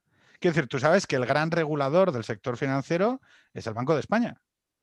Es que estoy en contra de, crear una entidad centralizada para regular empresas centralizadas. Vale, entonces, no, no, la respuesta ¿cómo lo hacemos? ¿Y, pero, ¿Y cómo cojones la sentamos a la mesa? Dándole poder al individuo. Para mí es dándole poder al individuo. Para empezar, que toda, todos esos datos, o sea, haya, o sea, a, nivel, si nos metemos a nivel regulación, que todos esos datos sean privados por defecto encriptados, ya si me apuras. Que tú tengas poder sobre tú seas propietario de tu banco de datos. Exacto. Tú decides tú lo que compartes y lo que no compartes. Vale. Tú tienes tu identidad. Vamos a decirlo así, yo tengo mi identidad digital. Yo tengo mi identidad digital aquí. Y aquí hay un set de cosas, mis búsquedas porno, eh, mis no sé qué, mis tal. Y entonces voy marcando chiqui, chiqui, chiqui, chiqui, chiqui, chiqui, chiqui, mi geolocalización. Y con esto me conecto, me conecto a Internet. Exacto. Y tú dices, vale, y ahora Google, eh, yo le voy a dar, no le voy a dejar acceder a cierta parte, a un subset de esos datos. Que yo considero que por la conveniencia del servicio que me están dando, el producto que me están dando, considero que merece la pena compartir. Mejora la experiencia de usuario el que yo eh, libere la geolocalización. Y entonces, mis datos de geolocalización, bueno, no sé, perdona, ¿eh? es que no. Dale, dale, dale. Es que, es que explícalo como para una señora medio analfabeta. Em, mis datos de geolocalización los libero, desmarco esto y yo voy a... Pero claro, el problema, el problema, yo te preguntaría es, ya, pero Google me va a seguir dando el mismo servicio de búsquedas si yo no le doy A, B y C. ¿Sabes a lo que me refiero? Mm. si esto es la llave, mi identidad digital, y para arrancar la moto de Google, o para arrancar la moto de Facebook, o para arrancar la moto de Twitter, tengo que dar un preset, ellos me van a decir, no, no, es que si no, el servicio no me sale rentable. Es que estás, Vale. ojo, Pero te es que puedo esta es decir otra, algo. ¿eh? Pero ahí tú tienes la decisión. Ahí tú tienes el poder, el control sobre decidir si quieres dar esos datos para obtener esa conveniencia, ese servicio, insisto. Pero en el caso en el que estamos ahora, tú no tienes control, tienes control cero. Ya, lo que pasa es que, eh, lo que No es tienes que- ni conocimiento de cuáles Sí, son sí. esos datos. y te lo compro, pero ¿sabes cuál, cuál es mi problema? Mi problema es que el 99% de la gente te va a decir, Va a seguir. Eh, Pero eso, es- eso enlaza con lo que yo te decía antes, porque no hay un conocimiento, no hay un entendimiento eh, to- o sea, todavía lo suficientemente profundo de cómo eso va a impactar otras cosas, otros aspectos de tu vida y, y en la sociedad eh, en, en- en gran medida. No, total, total, sí, o sea, estoy de acuerdo claro, con entonces, eso. Claro, Pero ahí hay una función educativa que tiene que suceder. Perdona. sí. No, no, no, no, no. Si, si me parece interesante el debate que estamos teniendo. Si la cuestión es que lo, que- lo que yo te digo es, si mis datos son míos, que es una perspectiva, yo creo que muy aproximada a lo que yo pienso, ¿vale? El problema es que descubriríamos una cosa, es eh, si no pagas por un servicio, el servicio eres tú, ¿no? El producto eres tú. Si yo no pago por un servi- por el servicio de Google, si no pago 7 euros al mes por poder hacer búsquedas en Internet, implica que quien me está dejando hacer las búsquedas está sacando esos 7 pavos Mm. de De mí y me está explotando a mí. El problema es que hay mucha gente que te va a decir, "¿Qué más me da? si yo lo que quiero es poder seguir eh, entrando al marca por Google y no tecleándolo en el buscador. Ma- eh, ¿Qué es lo que, o sea, que, a ver, ¿qué te digo? ¿Qué es lo que hago yo? Que es que yo, o sea, yo voy a, o sea, yo voy a las webs a través del buscador de Google. Tecleo, ma- eh, tal, ah, el mundo, y, me- y- y voy a través de eso. Entonces, claro, ¿a qué vamos? A que por mucho que queramos que la gente sea consciente y tras un proceso de educación actúe de manera responsable, nosotros sabemos que estas máquinas, estas tecnologías, se basan esencialmente en, en poner muchas capas intermedias entre el servicio y el daño, o entre el servicio y el coste. Y eso es complicado de observar. Es decir, que yo he tardado en ver cómo le afectaba a mis hijos el YouTube Kids. Y ha sido después de leer un libro, después de formarme, y la mayor parte de la gente no tiene el tiempo ni las condiciones necesarias para saber si a su hija de 14 años le viene bien tener TikTok. Es que no, quiero decir, lo, lo digo desde ese punto de vista un poco eh, aristocrático, ¿no? De decir, oye, es que vosotros tenéis una responsabilidad extraordinaria porque tenéis conocimientos extraordinarios. Y eso re- también le da a uno eh, una responsabilidad social. Pati, tú sabes más Totalmente. y por lo tanto tienes más responsabilidad hacia la sociedad. Porque has tenido la oportunidad que otra gente no tiene. Y que, y que, y que digamos los tres de aquí que, no, hombre, si a todos nos dan un ficherito, eh, pues ya está. Es que sabemos que no es verdad. Raúl, Totalmente de acuerdo. Em, ¿qué pues hacemos? a ver, yo lo que estaba pensando, una de las cosas que estaba pensando, creo que Pati ya la, dijo, que en esa línea de abrirlos, ¿vale? Eh, yo hablaba antes, o sea, yo aquí el, el tema que veo, por ejemplo, coges una empresa como Facebook, ¿no? Y entonces es que, eh, digamos que Facebook eh, eh, está haciendo una integración horizontal, ¿no? Es decir, tengo Facebook, pero cuando se me empiece la gente de Facebook, compro Instagram, pero por si acaso voy a tener WhatsApp y PIM y PIM, y además encima estoy en Oculus, que me tengo re- voy a vender em, realidad virtual, videojuegos, veo lo que puedo hacer ahí. Están metiéndose en todos los lados, pero a la vez cada uno de esos es un vertical muy tocho y muy integrado de arriba abajo, ¿no? Entonces, yo, eh, ¿por dónde veo la salida a esto? Por lo menos de ahora y de manera práctica, ¿no? Y sin, y sin, re- sin digamos, ponerle la carga al usuario, que es lo que dices tú. El usuario va a decir, "Pf, me estás? Yo mismo, yo lo hago, ¿eh? decías tú, yo tengo una Alexa ahí también. Yo tengo una Alexa, uso Google. Eh, o sea, eh, nos van a tirar un dron, ya verás. Nos somos culpables. Hacíamos, nos, nos, daba la risa a Pati y a mí. Tenemos un amigo que, que conocimos en una empresa de software libre, muy de la cultura hacker, muy de no sé qué, que ha tenido una hija y no nos ha mandado una foto porque dice que por los mm, tal va a tener Google una foto de su hija. Y eso es muy difícil. Es, decir, es que es muy difícil mantener tus fotos fuera de Google. Es imposible. Tienes que estar muy determinado. Entonces, no, creo que sea una. Eh, eh, no creo que sea una solución más práctica. Yo sí tuviese que enfocar. Raúl, detente, Raúl, detente un momento ahí. ¿No le vas a mandar una foto a tus padres de tu hijo? No, no tengo ni idea de cómo ha resuelto ese problema. No, pero digo. Tiene, su propio servidor. O sea, bueno, tiene su propio. Claro, pero lo que digo, Pati, lo que digo, Pati, es cuando tú hablas de esto, y yo hmm. digo, ya, pero es, es. Le voy a mandar a mis padres una foto de mi hijo, pero de manera libre. Claro, claro. De manera libre. Eh. No, no, porque, mira, yo te digo. Y eso, juegan o sea, es un juego tal de emociones básicas. Sí, sí. Que, o sea, que por eso te digo que, ha hecho un efecto plantillazo con la necesidad de sentir comunitario. Y por eso es tan potente. Yo por donde tiraría, eh, hablamos, o sea, seguimos hablando de romperlas. Yo por donde tiraría es por competencia o sea, tiene que haber algún mecanismo y ahí ya se me escapa, decir, porque, eh, oye, yo el mundo de tecnología lo conozco, el mundo de la política y tal, limitar su crecimiento, sí, no, puede ser que, o sea, que decir, por muy bien que lo hagan, no puede ser que Google tenga el 90% del mercado en búsquedas o el que tenga, no puede ser, ¿sabes? Y encima... Sí, pero Windows eh, lo consiguió, ¿eh? Al final. Claro, Windows lo consiguió, pero luego, luego les metieron el palo. No sé cómo decirte. Es decir, por ejemplo, me decías tú, ¿por qué hay que meter a Apple?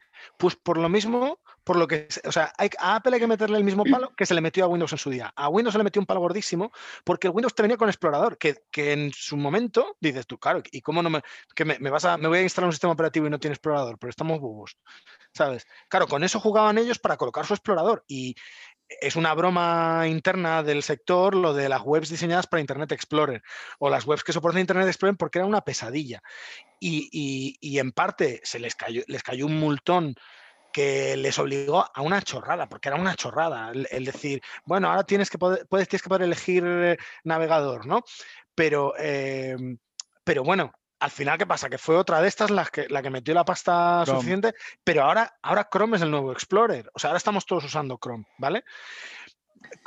Ahí ya es donde, ¿cómo lo rompes? Se me escapa. Apple, claro, dices tú, tengo la App Store, claro, ¿de quién, ¿de quién es la App Store? ¿Quién es, el, quién es el, gatekeeper? ¿Quién es el que controla quién entra y quién sale de la Apple Store? ¿A quién le, le meten un capón? No sé cómo. Ha tenido Apple una pelotera gordísima con los desarrolladores de Fortnite por el tema de los porque, los, porque Apple te dice que si tú vendes algo dentro de su aplicación, pues ellos tienen que ver un 30%, ¿no? Entonces, si, si vendes un muñequito, una, una vestimenta del Fortnite, pues, y los de Fortnite no les hacían ni puñetera gracia. Buscaron la manera de esquivarlo y Apple les tiró la aplicación.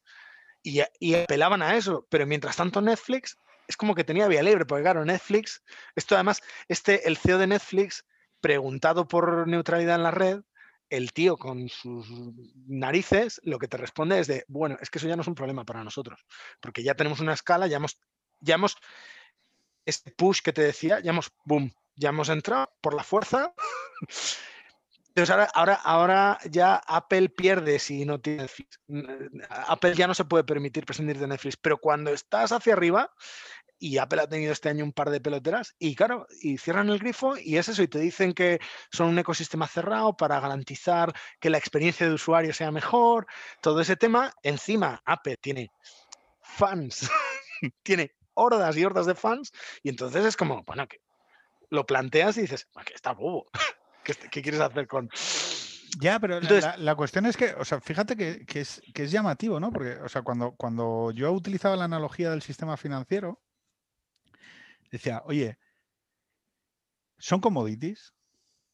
Quiero decir, hemos llegado a desarrollar, ¿son agua corriente? Quiero decir, eh, nadie se plantea que haya un mercado del agua corriente. ¿Vale?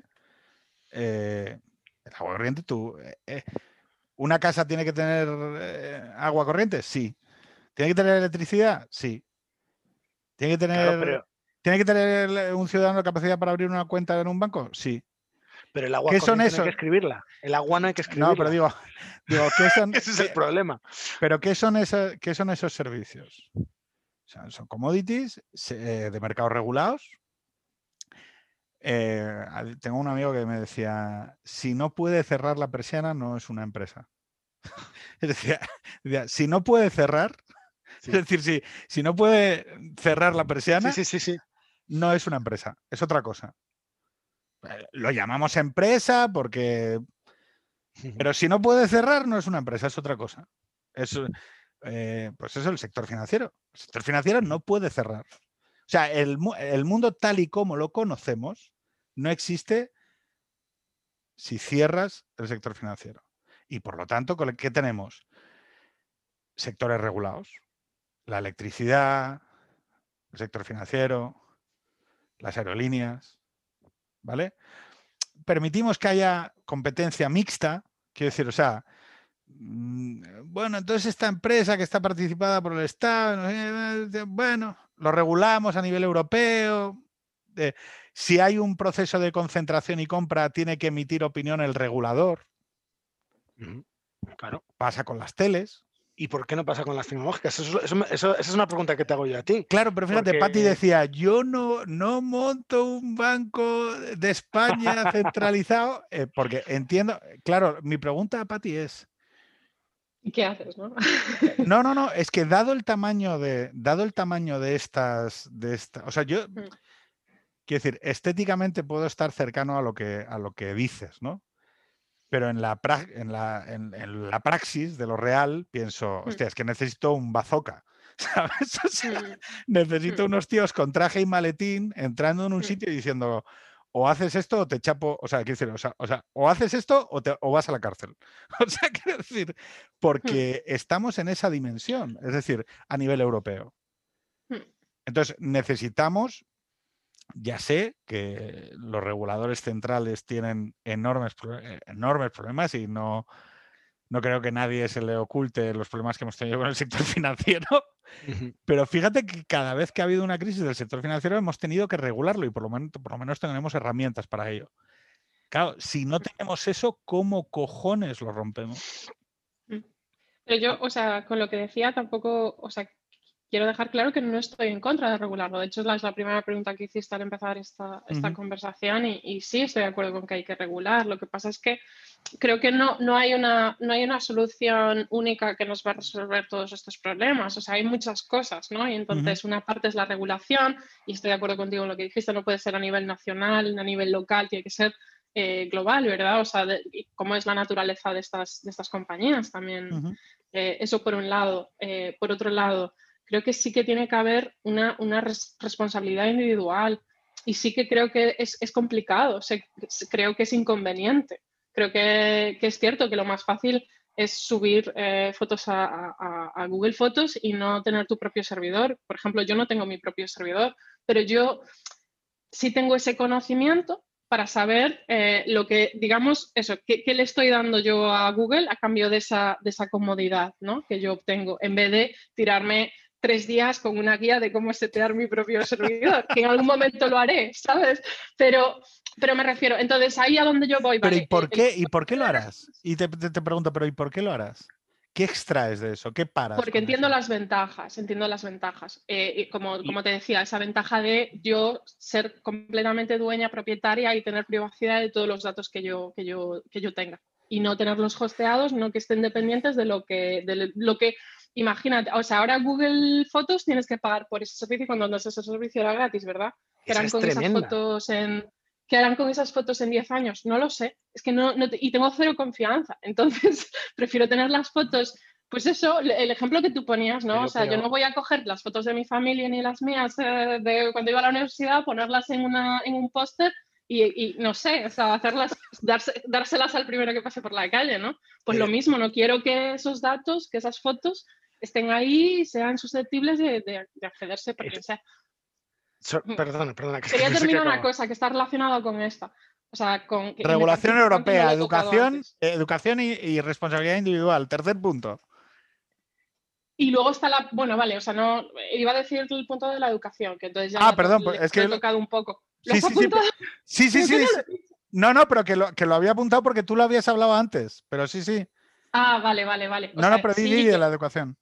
Claro, que esto es fundamental. O sea, cuántas, o sea, esto, esto enlaza un poco con todo el tiempo que nos pasamos con estos servicios, con, con- con el ordenador, en el móvil y tal y cual, y no hay, no hay todavía una educación sobre esto. O sea, que la gente, gente adulta, o sea, todavía es eh, le- cuesta mucho entender cómo utilizar esas tecnologías o eh, pues, pues eso, o sea, es un- eh, quizás el debate sea eh, lo que estén dispuestos a comprometerse o a el tiempo que estén dispuestos a in- invertir para, para aprenderlas, porque para utilizar Facebook o para utilizar Twitter y tal, pues es algo que es fácil, que, todo el mundo sabe y todo el mundo puede, ¿no?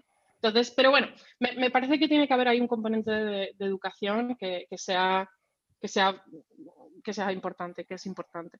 Y ya el, último punto es el punto de- de, bueno, o sea, de, de la nueva tecnología que, por ejemplo, de las nuevas posibilidades que te, que te abre tecnología como blockchain. Que es, es especialmente la industria donde yo trabajo, el ecosistema donde yo trabajo, no sé cómo Ujú. llamarle, ¿no? Industria no, ¿verdad, Sí. Raúl? O sea, Sector.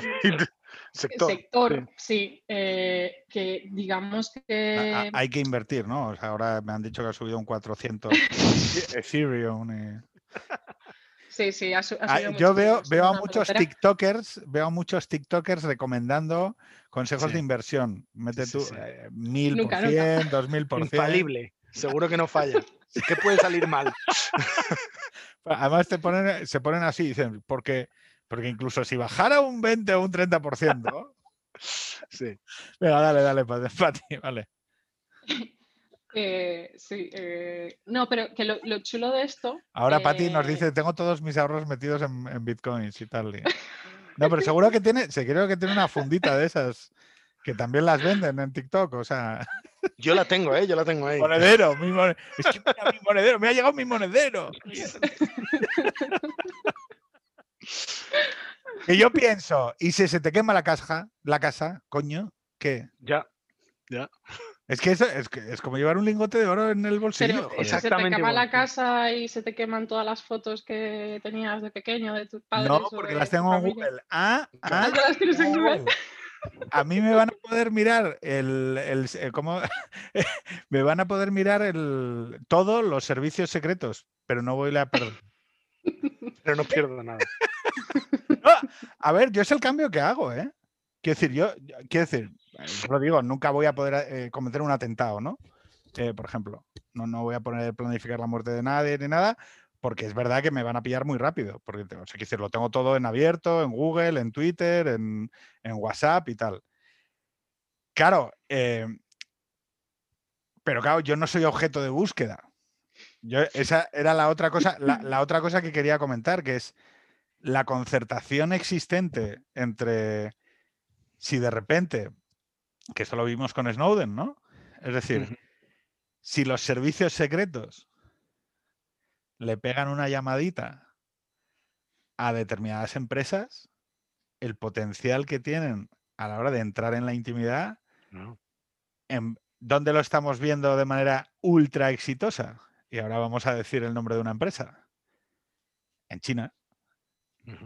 En China, donde la cosa ya es. No, es que, o sea, el argumento es al revés, es ¿por qué no lo voy a hacer? Huawei. Huawei ha desarrollado un software de reconocimiento facial para detectar a través de las cámaras de, Mm. de la calle, a- atrápame a esos uigures esclavos. O sea, eh, y, y la verdad es que es bastante abrumador, ¿no? O sea, Huawei, que nos va a instalar el 5G, desarrolla software para detectar el reconocimiento facial de esclavos en China y no hay proceso de contradicción. Nada. Es, eh, Pero, en Huawei. es como, o sea, perdona un segundo, es como si alguien te dijera, no, mira, yo es que soy, eh, soy telepizza, ¿vale? Y en realidad saco esclavos de Costa de Marfil y los llevo a las plantaciones de algodón de Alabama. Pero oye, tú a tu bola, tranquilo, que, que- que en, en España solo vendo pizzas. Y tú dices, what the fucking fuck? O sea, ¿qué coño es esto? Mm. Es muy raro. O sea, es, eh, no- o sea, quiero decir, es muy raro. Es, o sea, es un mundo raro. O sea, que, que tú de. O sea, que te. Perdón, a ver si me explico. Yo me hago cinco años de carrera.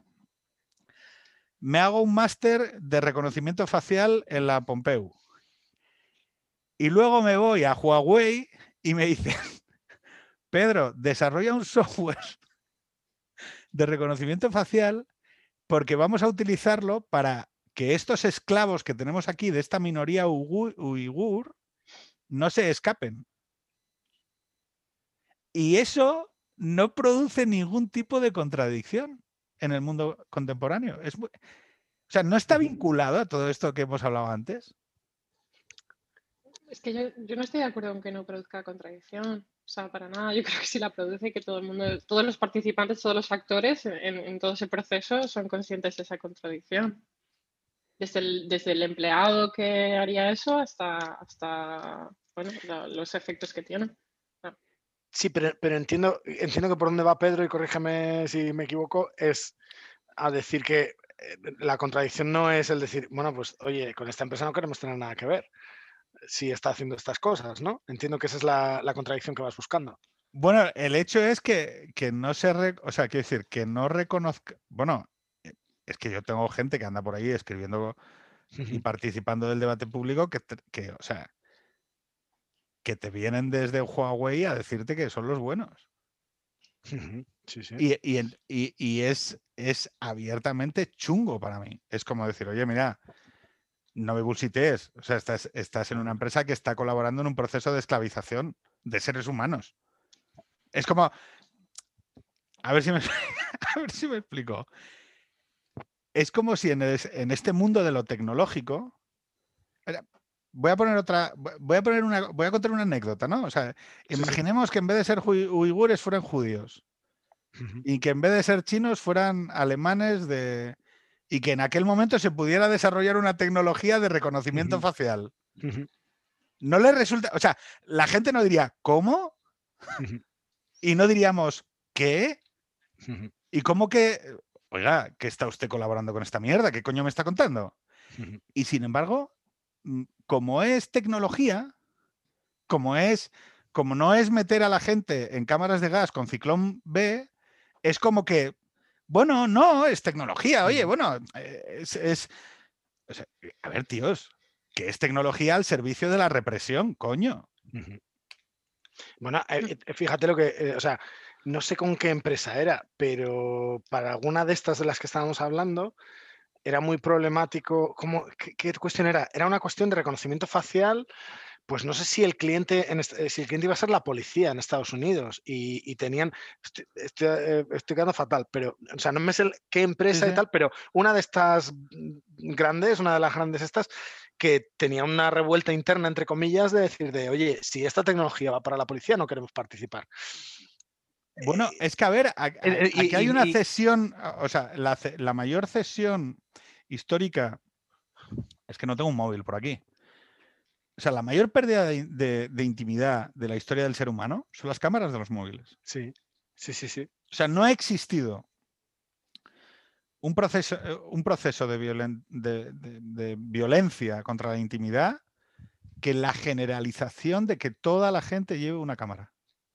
Ese punto de inflexión, ese punto, ese puto punto de inflexión que yo viví muy liminarmente, es lo que me- a mí me permite, por ejemplo, romper entre mi ciclo universitario y el posterior. O sea, si yo hubiera vivido en un mundo en el que hubiera habido cámaras de mis 18 a mis 21 años, estaría jodidísimo. O sea, pero jodidísimo, quiero decir, muerto. O sea, sería insalvable aquello. Y tengo una, tengo una muy buena amiga de la carrera que una noche estás, cuando estaba, había empezado, eh, yo empecé otra carrera de dos años, entonces la típica, no nos conocemos así todos y tal, y, y le dije, digo, ah, tú eres la del otro día, la de la otra noche que se subió ahí a cantar, estaba el señor Don Gato, y no sé qué, dice, imposible, no puedo ser yo. Y por detrás apareció uno y dice, ah, sí, sí, tengo un vídeo de eso. Bueno, yo, a ver, no lo digo en coña. eh,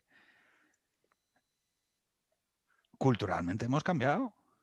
Sí, El sí, hecho es que antes había una sociedad que se permitía según qué cosas, que era más libérrima.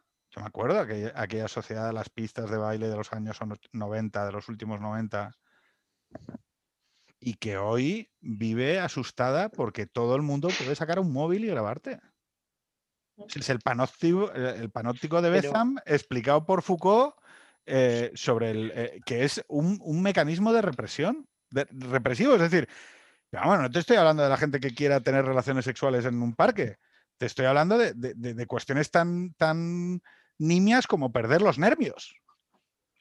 Perder los nervios yo- y acabar siendo caracterizado por 45 segundos de tu vida y acabar siendo un meme.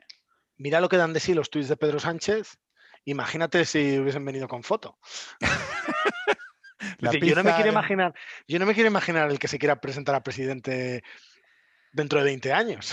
lo que tiene que ser eso. A ver, lo que, lo que sucede es que es verdad que el umbral de lo tolerable va, va Quiero decir, eh, pues seguramente dentro de 15 años, eh, el que no tenga eh, un sexting hecho, una fotopolla enviada o una foto en bolas, se le considera que no ha tenido juventud, ¿no? Y yo creo que es, es un mundo que, que el problema para mí no es tanto eso, que bueno, yo el hecho de, oye, perdonarse, aceptarse y, y ten- mantener una relación saludable con, con las mierdas que cada uno tenemos me parece bien. Mi problema es que la- el comportamiento en redes no es ese. Quiero decir, eh, el comportamiento en redes es machacar a la peña por las cuestiones que todo el mundo hace. No sé si- o sea, Sí, sí, esa es la, perfectamente. esa es la paradoja, eh, esa es la paradoja de, de- de- de las redes modernas, ¿no? Es, Mm. no es que, fíjate lo que ha dicho en un grupo de WhatsApp, en un grupo de WhatsApp lo que ha dicho este. Eh, decir, o sea, si quieres te, digo, te digo los que estoy yo, ¿sabes? Sí, sí, o sea, sí, sí, sí. No, es que mira, esta se ha, ha salido enseñando las tetas. Joder, o sea, todos hemos hecho cosas peores que ella. Es que no, mira, es que la han grabado eh, pegándose el no sé qué. Hostia, o sea. Pero sorprendentemente el fenómeno que estamos viendo es que eso no produce más tolerancia, sino que produce menos tolerancia y más, eh, más hipocresía, ¿no? Ujú. Es decir, eh, la vida performeada eh, a través de redes sociales es una vida esencialmente fake. Es decir, y, y- y que distorsiona esa percepción. Para mí el, el- el- el rollo, mm, o sea, no, no, dime Raúl, perdona. No, porque iba, iba a volver a, a lo de las fotos, sea, que remata ahí y si veo la ocasión tiro. No, que para mí el, el problema es que hemos acabado eh, configurando un ecosistema donde además esto ha pasado a ser lo normal. Hemos aceptado vivir con cámaras, hemos aceptado vivir interpretando una vida en redes sociales, hemos aceptado em, volcar una enorme cantidad de información en gente que, de la cual no tenemos control y eso, utilizando la expresión, la expresión que utilizaba en cinco minutos tengo que acabar, señores. Vale. Ya me han dado el. No, te, no, no, tranqui, no te ven. ¿Hacia dónde? Si ya estás aquí.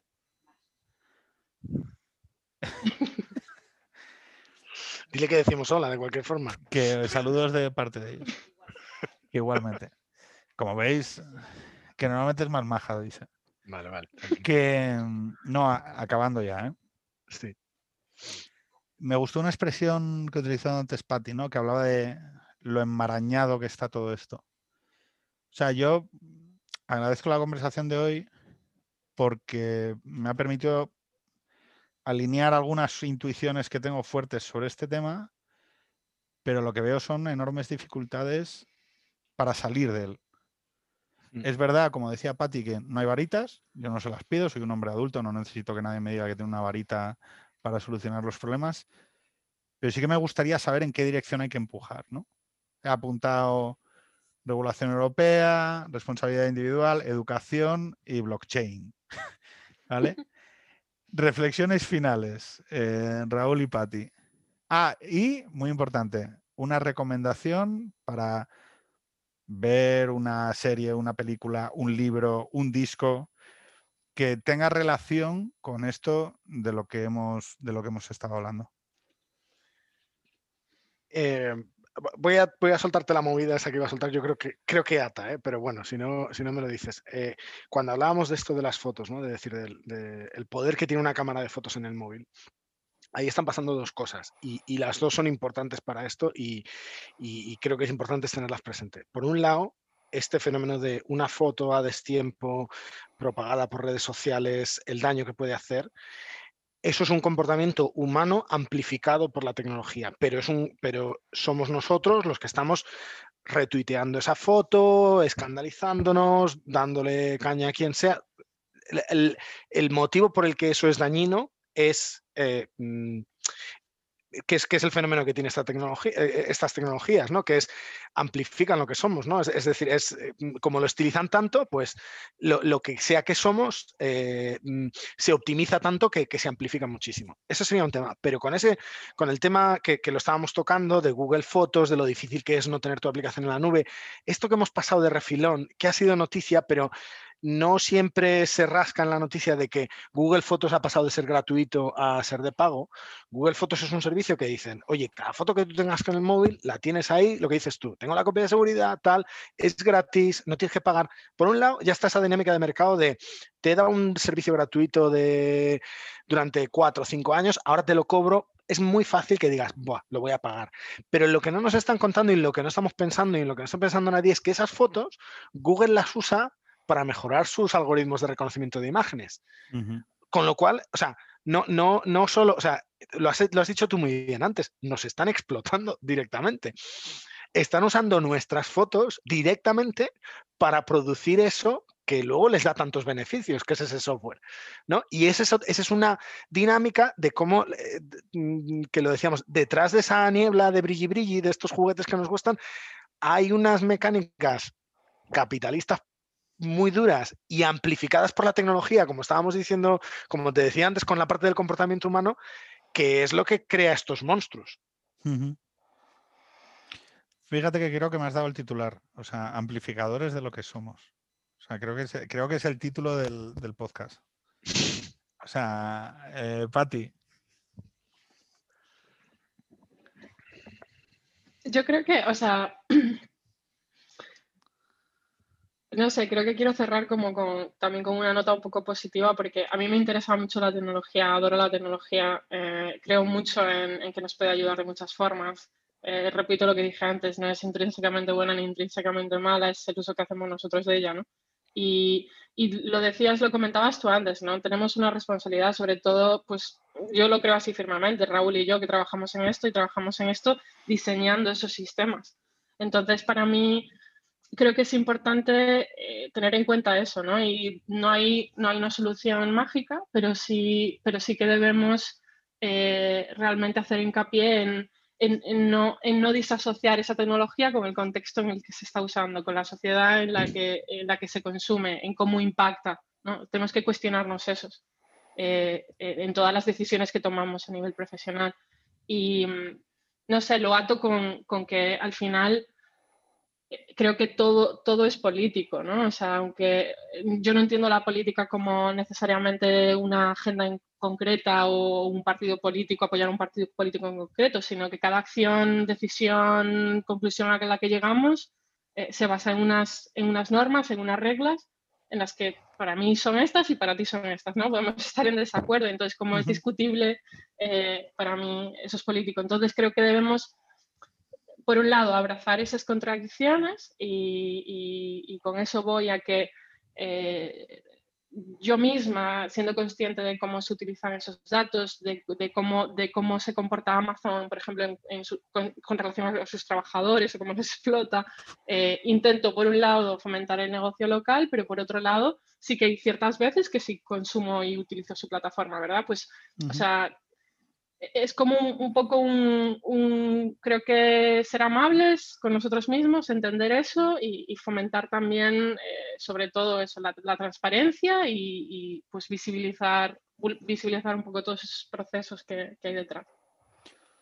pues eh, con, este mensaje un poco más optimista, que te agradezco, porque íbamos a parecer eh, contrarios a la tecnología y en ningún caso, es decir, cualquiera que me conozca sabes lo mucho que disfruto yo de, estas cuestiones y que precisamente discuto sobre ellas porque quiero que se puedan utilizar bien. es decir, que no es una cuestión de, no quiero que mis hijos tengan miedo a la tecnología, ni quiero que, disfruten de ella tal y como disfruto yo. Es decir, que, la he disfrutado, pero la he disfrutado, claro, ya de mayor.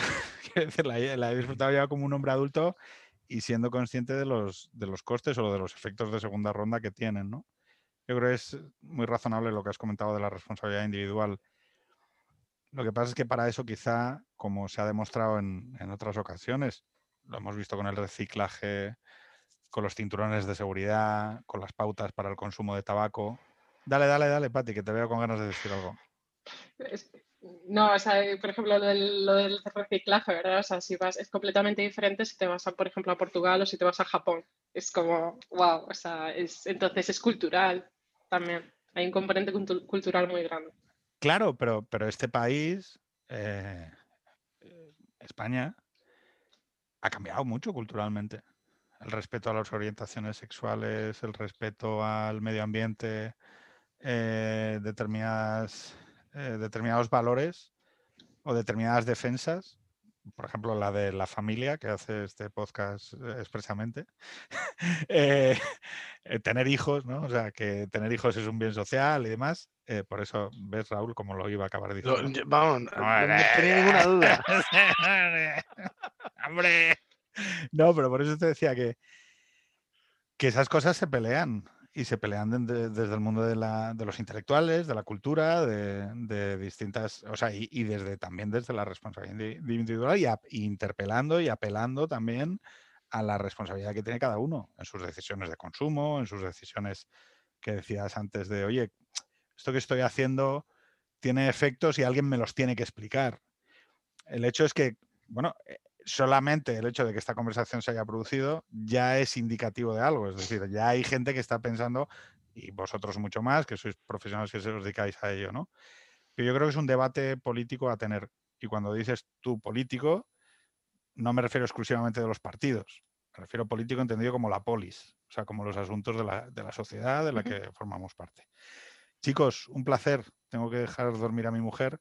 Igualmente. Que se ha sacrificado para que esta conversación pueda tomar cuerpo en el dormitorio.